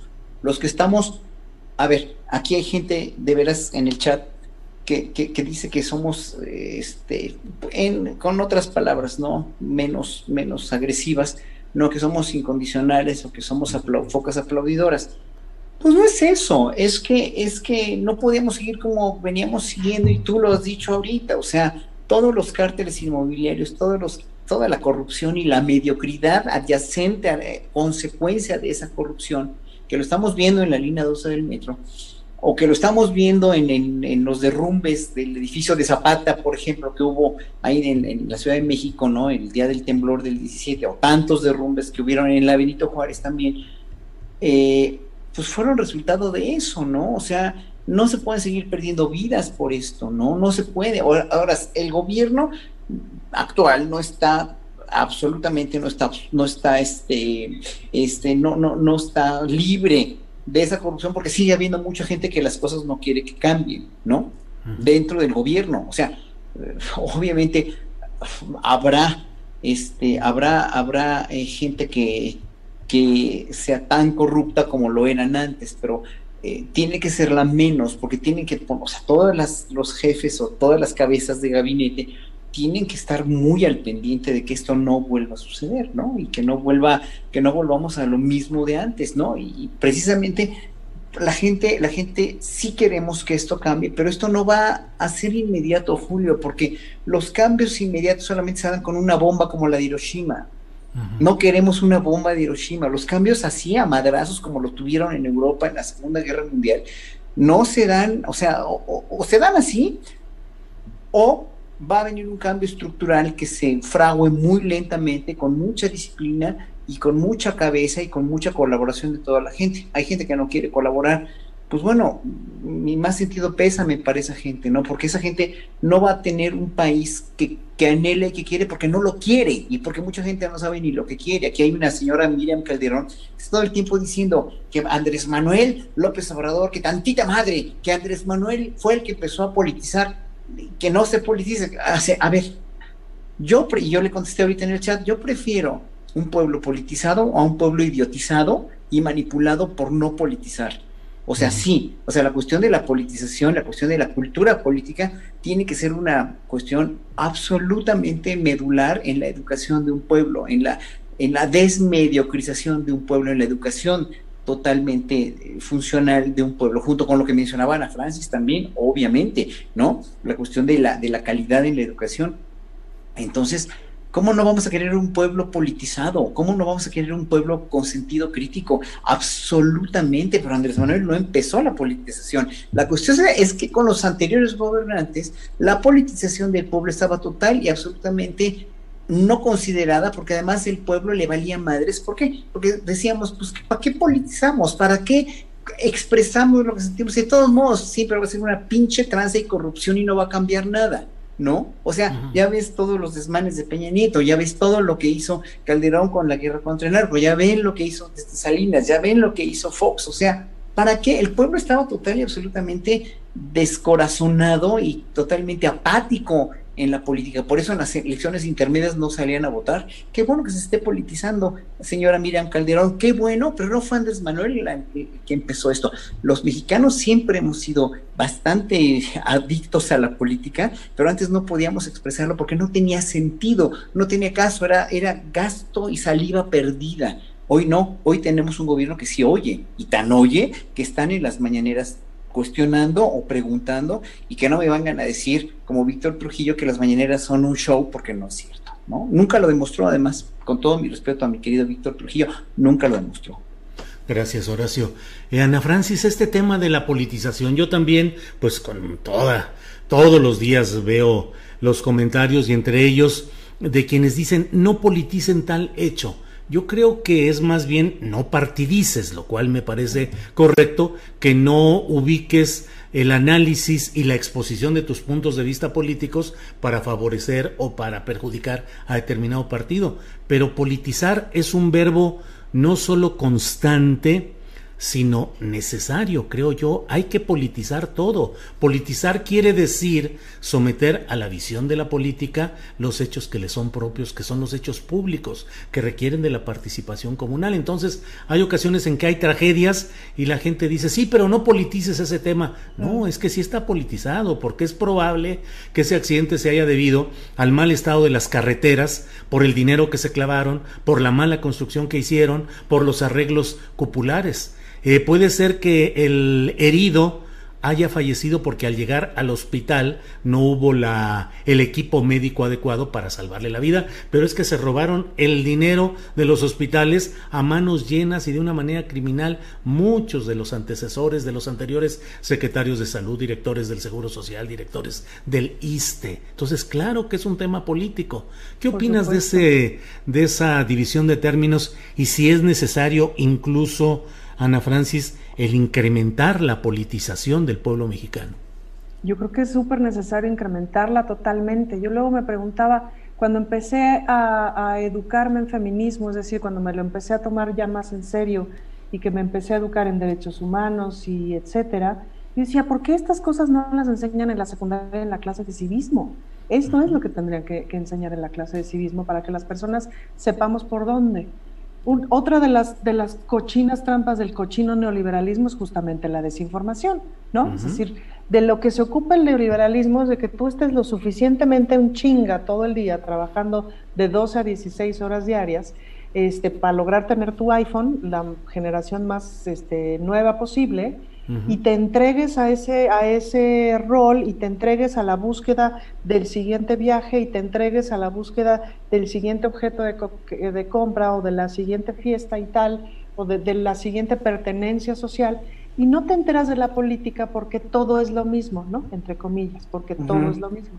Y en esa ignorancia te pasan por encima y te hacen cajeta, punto. Entonces, información es poder, por eso hay que repartir la información. Y sin duda que hacer política es justamente ocupar tu pedazo de tierra en lo que tiene que ver con el poder. Entonces, por eso todo mundo tendríamos que hacer política, pues, ¿no? Em, y aquí yo, yo, yo propondría, digamos, en aras de justamente de hacer política, es dónde te colocas, es decir, te colocas en un lugar en donde hay que sacar el soplete y ponernos a quemar gente porque no sirve esa gente, ¿no? Ya sea quemar al 1%, ya sea quemar a los morenos, ya sea quemar a los fifís, ya sea quemar a Claudio X González, ya sea que, no, sacamos el soplete y los metemos todos, este, ¿no? A, a un hoyo y que desaparezcan de la faz de la tierra. Bueno, la historia nos ha enseñado que ese tipo de prácticas son un poquito, este, son un poquito gachas y siempre nos sale el tiro por la culata, ¿no? O tendemos puentes, tendemos puentes y nos tratamos de entender, pues, ¿no? Y tratamos de construir hacia entendernos. Y al fin y al cabo, eso es hacer política. Como dice Enrique Dulcel, eh, la política es el arte de lo posible, ¿no? Entonces, si pensamos que el Estado, la democracia, etcétera, no son, son aspiraciones, pero no son de facto todavía, siempre están en construcción. Entonces, como siempre están en construcción, pues le tenemos que entrar a todo mundo, es decir, si aquí cualquiera de los presentes, tanto en el chat como en, la, en este espacio de la virtualidad, no le entramos, a alguien le va a entrar por nosotros. alguien va a ocupar nuestro espacio de decisión, nuestro espacio de poder. Por eso todo mundo tiene que entrarle. Por eso me dio gusto este asunto de, como del, de la votación de la clase media, de la votación de la, de la, de la clase alta que sintió que su voto contaba, porque necesitaban recuperar su poder, ese poder que sentían que estaba perdido. Luego, si quieren, hacemos un análisis más profundo de, que, de, si creemos que se equivocaron o no. Eso es aparte, ¿no? Pero eh, es importante que tengamos cada quien su cachito de poder. El problema es si tú no agarras tu poder, yo agarro el tuyo y entonces ya tengo doble. Y ese es justamente el problema que estamos viendo. Vemos a un Claudio X González que no se da cuenta de que tiene el poder de millones de personas, porque con esa cantidad de dinero acumulado que no producido como su padre, tiene el poder de millones de personas y no se lo ha ganado. Pero además es que no está bien que nadie tenga tantísimo poder, pues, ¿no? Em, lo que tiene un presidente, lo que tiene un, gobernante en términos generales y en buena lid, cuando ocurre en buena lid, es una representación, no es un poder.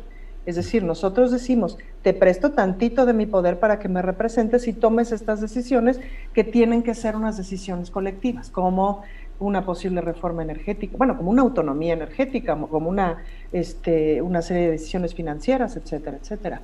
Eh, por eso también, como dice Fabricio Mejía, siempre es importante entender que no son nuestros empleados, son nuestros representantes, que no es lo mismo. Entonces, sí, creo que la política debemos, mira, así le pasó al cabaret hace 20 años. Tú decías cabaret y todo el mundo decía, ay, ¿qué es eso? Tú decías, soy cabaretero y decían, ay, ¿qué es eso? ¿No?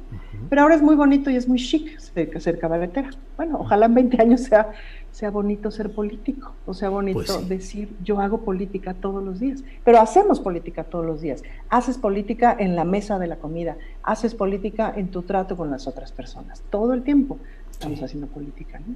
Así es, Ana Francis. Coincido. Eh, Horacio Franco, mmm, cruzan sobre todo por las redes sociales y lo estamos viendo, bueno, pues una serie de descalificaciones, de confrontaciones cada vez más ácidas y desde mi punto de vista cada vez menos atendibles, porque se va convirtiendo ese flujo de acusaciones, señalamientos, desacreditaciones, descalificaciones, se convierte en un río que no tiene sentido para tratar de entender y atender la realidad política.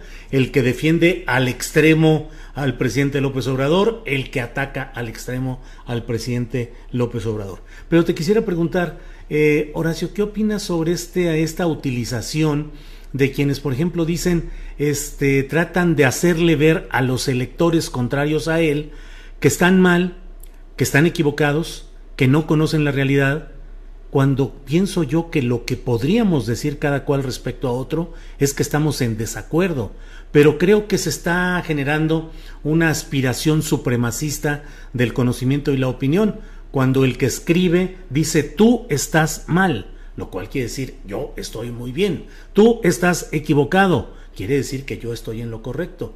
Me parece, no sé qué opines, Horacio, que deberíamos entrar en un periodo más bien de entender lo que estamos de acuerdo o en desacuerdo, pero respetar también el derecho de las minorías o las mayorías, de los muy privilegiados o los muy desposeídos, a expresar sus puntos de vista y ejercer sus derechos constitucionales. ¿Qué opinas, Horacio? Estoy totalmente de acuerdo. O sea, eh, los que votaron en contra de López Obrador tienen sus razones o tendrán sus razones, pero que las expliquen.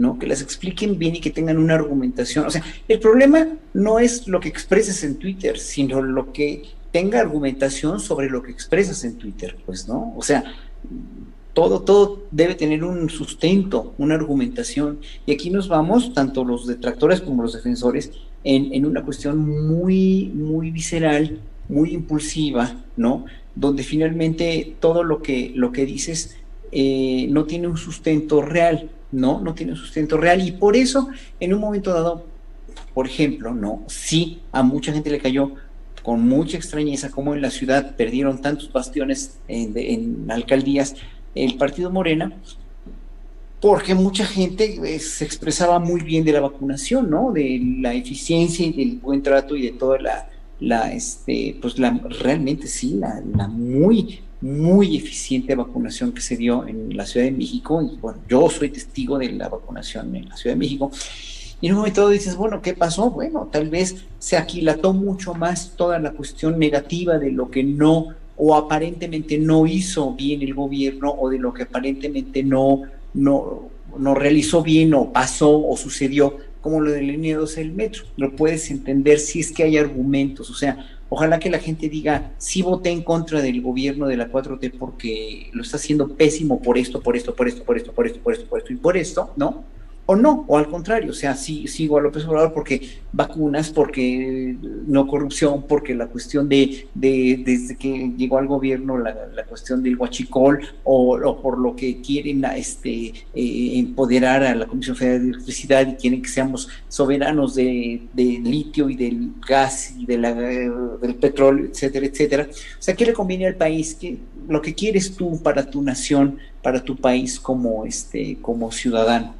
Y en ese sentido, pues uno no se puede ser tonto, ¿no? No se puede ser tonto. Yo no, no puedo entender, o sea, si se me hace difícil entender cómo le ganó Cuadri a Pablo Gómez, ¿no? O sea, es muy difícil comprender la, la, situación porque no se me hace lógico. O sea, un candidato que gana una delegación o una alcaldía, cuando dijo hace algunos años que sería mejor extirpar a Oaxaca, Chiapas y Guerrero de la geografía nacional para que a México le vaya bien, es porque en verdad sí está muy mal, ¿no? Está muy mal y, la gente pues debe tener memoria. Yo creo que aquí la gente no tuvo memoria, aquí votó el impulso, ¿no? Aquí sí, en ese sentido se, se, se, se vota y se opina con el impulso, no con la razón o no con los argumentos. Y los mexicanos somos muy dados a eso, que me perdonen mucho, pero somos muy dados a que es que dijo, se dice que López Obrador se come a los niños, o se dice que los plurinominales son este, seres extraterrestres, ¿no? O se dice que lo que sea, ¿me entiendes? O sea, como dicen por ahí, o sea, dicen, si lo oí en una esquina o me lo dijo el señor que me volé los zapatos o lo que sea, ya es, o sea, o me lo dijo mi maestro, o así nada más en, en una plática entre, entre pasillos o lo que sea, ya, ya tiene que ser verdad. Pues no, tienes que ir a las fuentes, ¿no? O sea, es, es lo mismo que, pasa con, la iglesia. Con, el PES, por ejemplo, son tan creyentes tan, que, hablaban muchos, a ustedes, Antier, del, del Partido de Encuentro Solidario, ¿no? Este, sí, ellos este, ponderan y hacen, este, hacen creer a la gente que lo sigue, pues obviamente que, que el Evangelio es para precisamente castigarnos a los gays y lesbianas a que no adoptemos o, castigar a las que abortan, ¿no? O sea, ellos tienen, o sea, a ver, váyanse a la Biblia y díganme dónde está que dijo Jesucristo, ¿no? Díganme, ¿en qué párrafo está que hay que castigar a los gays y que a las mujeres no deben abortar? ¿Dónde está?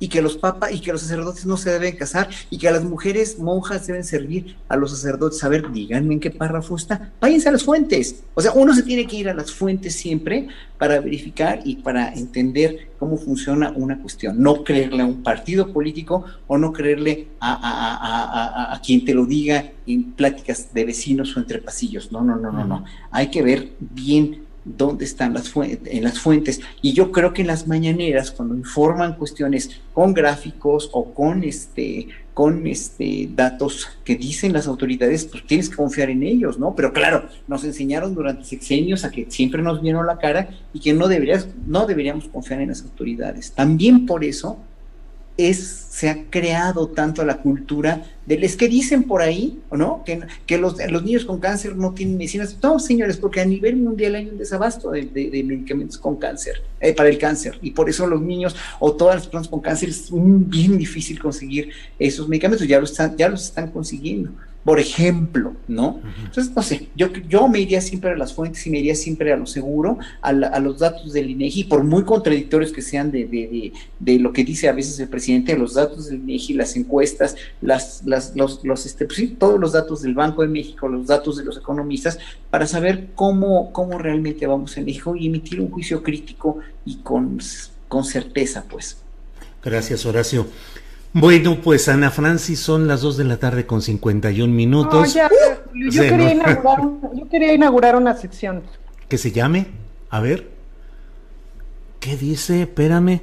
No alcanzo a ver, estoy ceguetas. Peripecias de una ah, peripecias de una diputada local. A ver, las peripecias de una diputada local CDMX. Ana Francis, adelante.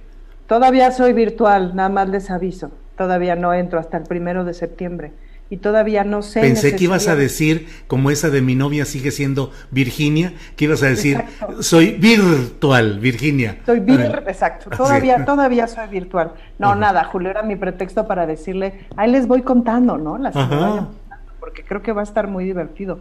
Ahorita estamos en las conversaciones entre, entre, entre los diputados electos, los plurinominales y etcétera, de cómo se van a conformar las comisiones y tal, ¿no? Entonces es como una serie de reuniones en corto. Ahí les voy contando las que sean, las que valga la pena contar, pero sí quisiera meter el tema del asunto de los plurinominales, este, porque pues ha estado ahí, ¿no? Eh, esta propuesta del presidente que deberían de quitarse. Yo creo que sí, y mira que yo voy de plurinominal, ¿no? Este, pero sí creo que a mí me hizo mucha falta como justo ir a la calle, ¿sabes? Como hacer campaña, como pues probarme en la calle, etcétera, pues, que claramente tiene que ver con de dónde vengo, pues vengo del, del, teatro popular y entonces el dar función en la calle, pues es lo más bonito del mundo, pues, ¿no? Em, pero creo que sí tendría que ser, es decir, creo que todo ejercicio de cercanía de los políticos con las personas, con los votantes tiene que empezar a ocurrir cada vez más, pues no todo ejercicio de rendición de cuentas, de, conversación, de presentarse, de ganarse la confianza, etcétera, tiene que ser una, tiene que ser una constante, pues, ¿no? Ahora, lo único que, que, que, estaría bueno resolver es cómo resuelves justo el asunto de la representatividad, que ese es el sentido de los plurinominales, pues, ¿no? Que de pronto en una democracia pluripartidista que funcionara bien, porque la verdad es que aquí los partidos chiquitos no funcionan bien, ¿no? Pero en una que sí funcionara bien, pues los partidos chiquitos representarían a poblaciones que de otra manera no estarían representadas, pues, ¿no? Ocurre en otras democracias del mundo que, por ejemplo, la población LGBTI más está representada en un partido chiquito, pues, ¿no? Y ese partido necesariamente tiene que estar en la configuración de una cámara, etcétera. Y por cierto, celebramos que esta semana dos estados de la República aprobaron matrimonio igualitario, ¿no? cosa que es muy importante. Es decir, el matrimonio igualitario a nivel federal va a ocurrir en 3, 2, 1, en cualquier momento, ¿no? Y eso es muy importante. Em, entonces, pues, ¿cómo se resuelven esos asuntos de la representación? No se está resolviendo con los partidos chiquitos en este país. Pero el asunto de la representación es algo que se tiene que resolver eh, y creo que la quitada de los plurinominales podría ser una, buena opción, sin duda. Ahora, animal político como es el presidente, ¿no? Pues a los partidos que menos les conviene el asunto de quitar los plurinominales, pues, pues son justamente los de oposición. Claro. Así es. Tenga, tenga con su propuesta, a ver quién se la cree, ¿no? Por eso me cae bien el presidente, por, por, por ese nivel de animal político que es. Em, y ya para irnos, ¿qué estabas proponiendo, Julio? Que yo me Te quería. Eh, no, no, no, está muy bien. Eh, pero iba yo a decir, iniciamos este programa hablando de terror y de risa, de tragedia y de comedia, de cine luego le entramos a las profundidades ya de la política y el disenso. Y yo les propongo que cerremos con algo que es de verdad de primerísimo interés nacional. Está en riesgo la selección mexicana de fútbol porque nos están castigando con dos partidos eh, jugados sin público por reincidir en el famoso grito de ¡Eh, ¿Qué opinas de esas expresiones y de su consecuencia en la mentalidad colectiva que va al desahogo en, los, en, los estadios de fútbol, Ana Francis? ¿Eh? que, pero el grito, si el estadio estaba vacío, ¿quién gritó? No, no, no, no, no, es castigo ah. por lo que antes grita, los, lo que se ha ah, gritado en partidos anteriores. y esa advertencia. O sea, el castigo es que sí se juegan los partidos pero estadio vacío. Así es, así es. Ah, y es pues el castigo. Me parece que es un gran castigo porque no es un castigo a la selección, es un castigo a los empresarios. Pues sí, que y un poquito sin duda que será la afición, pues, ¿no? Mira, hace no mucho venía yo en el metro y entonces venían dos señoras platicando y una le decía a la otra, es que se estaban besando en la calle. Eran dos, dos bigotones ahí, se estaban dando unos besotes y claro, como una ya no les puede decir nada pues me tuve que quedar callada. Entonces ella venía furiosa. Entonces, ojo, con la aprobación de estas leyes, nuestros derechos, los derechos humanos, la cultura, cómo va cambiando, etcétera, esta señora no ha dejado de pensar como piensa. pero sí sabe que discriminar es un delito y que la pueden meter a la cárcel si hace un acto discriminatorio. Entonces es importante que la afición sepa que discriminar es un delito. Apréndanlo. Muy bien, Ana Francis. Gracias. Eh, Horacio Franco, mm, ¿qué opinas de este hecho que, bueno, puede parecer, pues no sé si trivial, pero bueno, el hecho de este castigo a la selección mexicana de fútbol, de tener que jugar sus próximos dos partidos en estadios vacíos como castigo a la afición mexicana por reincidir e insistir en mantener ese famoso grito que está censurado o prohibido pues por la eh, Federación Internacional de Fútbol Asociación, la FIFA. ¿Qué opinas de este, de estos episodios, de estos incidentes, Horacio? Mira, debo aclarar que, que nunca en mi vida he visto un partido de fútbol, no me interesa, o sea, nunca, nunca, nunca, nunca, ni los mundiales ni nada, no, no, no, es para mí una cosa muy, muy ajena, en verdad, muy ajena, totalmente ajena que, que, este, que no, no, entiendo nada de esto. O sea, pues, digo, puedo valorar enormemente que es un deporte muy competitivo, muy, muy padre para mucha gente. A mí no, no me, no me atrae. Me atraían más hace mucho los futbolistas, pero, o me atrae más el caso de Cristiano Ronaldo que retiró sus Coca-Colas. ¿no? Que fue fantástico, eso fue un hecho fantástico que le quitó a la Coca-Cola tantos millones de dólares en acciones y todo, y bueno, pues qué bueno que están promoviendo la salud los futbolistas que tendrían que hacerlo siempre, como deportistas que son, pero no sé, este, este grito de, discriminatorio, de, de, puto, ¿no? Porque hay que decirlo como es, no, pues mira, ahora sí que, que para mí es pecata minuta, ¿no? Porque finalmente sí se debe educar a la gente a que no discrimine así, pero se debe educar a la gente más bien a que vea por qué no tiene que discriminar. O sea, cuál es el, el, o sea, cuál es el, daño, no que, haces a la gente a la que se lo gritas, sino el daño que te haces a ti por discriminar, el daño que tú mismo sufres o que tú mismo tienes en tu mente por discriminar y por, por a cualquiera, ¿eh? a un homosexual, a un indígena, a alguien que tiene una religión, a alguien que es ateo, a quien sea, ¿no? Discriminar es un pecado en realidad, es un pecado social,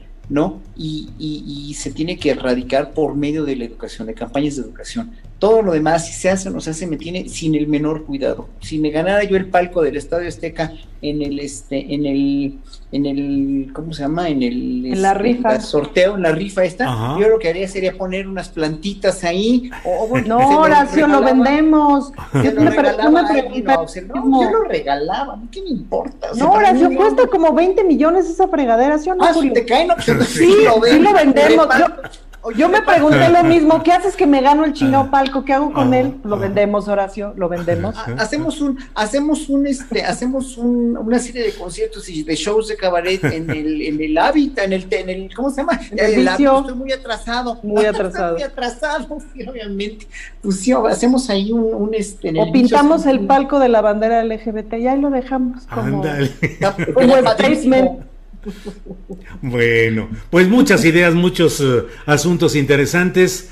Eh, son las 3 de la tarde y bueno, pues eh, Ana Francis, como siempre, ha sido un gusto escucharte y poder asomarnos a diferentes eh, facetas de la actividad pública, lo cultural, lo teatral, eh, lo cinematográfico y lo político, y ahora hasta lo futbolero. Así es que muchas, sí, como ves, andamos versátiles. la última vez que fui al fútbol, porque a mí sí me gusta el fútbol, fue, fui a ver a las Pumas en el estadio de Seúl, la primera vez que jugaron, y fui con mi hija que me dio una lección de cómo se juega fútbol, porque me fue relatando el partido y contando cosas que yo no tenía ni idea. Y me gusta mucho, fíjate, el fútbol femenil lo disfruto mucho. ¿Y le vas a los Pumas? Le voy a las Pumas. A las Pumas en el, en el equipo femenil, claro, claro. Sí, bueno, y en el, en, el, en el varonil le voy a los Pumas. No soy muy enterada del varonil, del femenil más o menos. Bueno, pues Ana Francis, muchas gracias y espero que nos veamos el próximo viernes. Horacio, muchas gracias por esta oportunidad de platicar y seguimos en contacto, Horacio. Muchas gracias por esta oportunidad que nos das. querido Julio. Qué bueno, ya verte mejor, ya ahora sí ya se te ve hasta el pelazo, así sí, te ve como sí, el sí, el pelazo de Moctezuma, ya parece un pelazo. Peínatelo como Claudio X, Julio, ándale. Así con no, no, así. no, por favor. traemos al pollito. ¿Qué le pasó al pollito, eh? De anda veras? de trabajoso. Anda, anda trabajando, tiene producción por todos lados, qué bueno. Eh, pero, pero ya lo esperaremos el próximo lunes. Al pollito, a Fernando Rivera Calderón. ¿Mm? Muchas gracias a ti, Adriana, a, a Ana Francia, a todo el público que está muy aquí, muy enardecido con todo. Fantástico. hay, que, hay, que, hay que tomarlo en cuenta siempre. Son- Sí, es sí, un sí, muy buen público. En contra o no, pero es un público que realmente te sigue y que tienes, en verdad, muchísima, muchísima audiencia y me da mucho gusto. Te mando, por cierto, saludos que ayer eh, tuve una plática con él, Jesús López Almejo, que es un Ah, tipazo. sí, Te mando claro. muchos, muchos saludos. Nuestro profesor de Relaciones Internacionales, el profe. López Almejo. Sí, sí, sí. Pues Ana Francis, gracias. Horacio, gracias. Y espero que nos veamos el próximo viernes. Gracias. Hasta luego. Bien, pues ha sido la mesa del más allá de este viernes 18 de junio. Siempre es un gran gusto poder platicar de todo con Ana Francis Moore, con Horacio Franco y con Fernando Rivera Calderón, que en esta ocasión estuvo ausente, pero esperemos que esté pronto por acá. Anda muy trabajador nuestro querido Rivera Calderón y el producto de su trabajo lo tiene usted en la televisión pública, en sus programas de Me Canso Ganso y de Operación Mamut. Eh, vamos con Adriana Buentello para que nos diga las últimas noticias interesantes de este lapso. Adriana, ya estamos de regreso. Estoy aquí lista, Julio. Pues hoy, informativamente hablando, pues eh, comentarles que la jefa de gobierno de la Ciudad de México, Claudia Sheinbaum, dijo en conferencia que ha entablado comunicación con las empresas Carso e ICA involucradas en la construcción de la línea 12 del metro para que participen en la rehabilitación en términos económicos, dada, dijo, la condición en la que están los peritajes. Escuchemos. Por eso digo, he tenido contacto con Carso y con ICA. Vamos a entablar esta mesa técnica y, por supuesto, eh, queremos pues que participen en esta rehabilitación en términos eh, económicos, dada la condición en la que están los peritajes. Pero, evidentemente, tiene que hacerse esta mesa técnica de trabajo, informar claramente y con toda transparencia a la población, que es lo que hemos venido haciendo hasta ahora. Y la coalición Sí por San Luis Potosí, que integran los partidos políticos PAN, PRI, PRD y Conciencia Popular, solicitaron el juicio de nulidad de la elección a gobernador de esa entidad debido a la serie de irregularidades detectadas en el proceso electoral. El abanderado por dicha coalición, Octavio Pedrosa Gaitán, aseguró que esto no es un asunto personal, sino que se trata de la defensa de los votos y derecho de las y los ciudadanos. Julio, pues algo de lo más relevante en este jueves acá en la Ciudad de México ya lluvioso y súper nublado. Ándale, pues acá en Guadalajarita está nublado, pero va a llover seguramente en la tardecita noche. Antes de irnos, Adriana, déjame agradecerle a Pepe Garza, eh, que nos pregunta qué opinan de que AMLO denuesta a quienes usan los lujos y por otro lado rifa y subasta joyas, autos. No es una incongruencia, etcétera. Eso nos dice Pepe Garza. Gracias a Heréndira Matamoros por una aportación económica. Híjole, y Horacio Franco, Adriana, que nos envía un apoyo económico y nos dice, apoyemos a esta misión informativa de primera, no solo con lo que nos ayuda, con su participación de los viernes, que mucho apreciamos, igual que la de Ana Francis y de Fernando Rivera Calderón, y todavía nos envía un apoyo económico. Querido Horacio, muchas gracias. Yellow Reggie dice, me encanta esta mesa donde se habla de todo lo que no se debe, de política y de fútbol. Vamos a acabar haciendo una mesa de fútbol, de fútbol desde otra óptica, desde una óptica astillada y astillosa, Adriana, porque hay mucho que hablar del deporte en general y bueno, también de lo que ya se viene, que son eh, los grandes juegos en Tokio. Pero en fin, ya platicaremos de eso y de muchas otras cosas. Adriana, pues ha sido una semana intensa. Ya terminamos este viernes. Ya nos echamos todo, salimos adelante con problemas técnicos, algunos invitados que no alcanzaron a llegar, en fin, ¿te la pasaste a gusto Adriana en esta semana? Pues con mucha pasión periodística, Julio, eso, eso es indudable. Así que, pues con problemas técnicos, con este, vaivenes este, político-periodísticos, pero aquí estamos este, llueve, truene o relampaguee, como aunque tengamos que reiniciar otra transmisión. Julio, aquí estamos al pie del cañón con mucho gusto y sobre todo porque sabemos que tenemos una audiencia, un público muy fiel, aquí estamos para ellos, Julio, y pues muchas gracias por, por toda por todo este apoyo, Julio, de, de todo desde que iniciamos este proyecto. Eh, sobre todo, pues creo que fue una experiencia interesante a partir de que salimos precisamente de la octava, porque pues ahora ya estamos construyendo con más fuerza este, este canal, ¿no? Ya agradecemos sobre todo a los suscriptores, invitamos a que además se corra la voz y que se suscriban a este canal porque va creciendo, hay veces que un poco más, hay veces que un poco menos, dependiendo también este, pues todo lo que sucede en las, en las redes sociales, pero sin duda, Julio, pues vamos adelante en firme. Sí, eh, incluso eh, Adriana, ayer veíamos los problemas técnicos que tuvo el Canal 21 de la Ciudad de México, que le cortaron el Internet justo cuando estaba transmitiendo una sesión del Colegio de Ingenieros en el que se estaban haciendo críticas y señalamientos respecto al tramo de la línea 12 construido por la empresa de Carlos Slim, Grupo Carso, en fin, y se lo cortaron en ese momento y no lo pudieron restituir al menos varias horas después. Nosotros modestamente en nuestra escala milimétrica, eh, eh, nuestra, nuestra, nuestra situación tecnológica tamaño hormiga, pero también tenemos problemas por ahí. Afortunadamente los hemos sacado adelante y no está de más que reconozcamos y agradezcamos el compromiso, la entrega y la capacidad de nuestro compañero Andrés Ramírez Conejo que ha sacado todo adelante. Ayer decíamos, lo bueno es que nosotros tenemos a Andrés Ramírez que cuando se nos cae el sistema y se nos atora aquí eh, la computadora y todo, nos saca adelante Adriana. Así es, siempre, además muy paciente Andrés siempre sacando lo técnico adelante, como dices, Julio. Y pues además recordarles que eh, pues, este equipo también participa en la página julioastillero.com, así que todo lo que eh, quieran tener de información adicional pueden entrar a la página para estar eh, sobre todo informados el fin de semana con lo más relevante, Julio. Bueno, pues que así sea. buen fin de semana a quienes nos siguen y nos veremos el próximo lunes. Adriana, gracias y hasta el próximo lunes. Gracias, buen fin de semana. Hasta lunes, Julio. Para que te enteres del próximo noticiero, suscríbete y dale follow en Apple, Spotify, Amazon Music, Google o donde sea que escuches podcast. Te invitamos a visitar nuestra página julioastillero.com. When you make decisions for your company, you look for the no-brainers. And if you have a lot of mailing to do, stamps.com is the ultimate no brainer. It streamlines your processes to make your business more efficient, which makes you less busy. Mail checks, invoices, legal documents, and everything you need to keep your business running with stamps.com. Seamlessly connect with every major marketplace and shopping cart.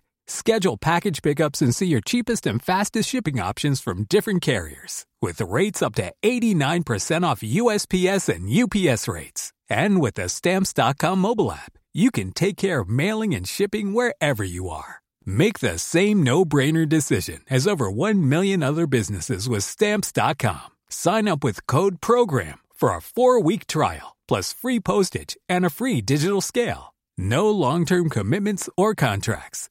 That's Stamps.com. Code PROGRAM. Para que te enteres del próximo noticiero, suscríbete y dale follow en Apple, Spotify, Amazon Music, Google o donde sea que escuches podcast. Te invitamos a visitar nuestra página julioastillero.com.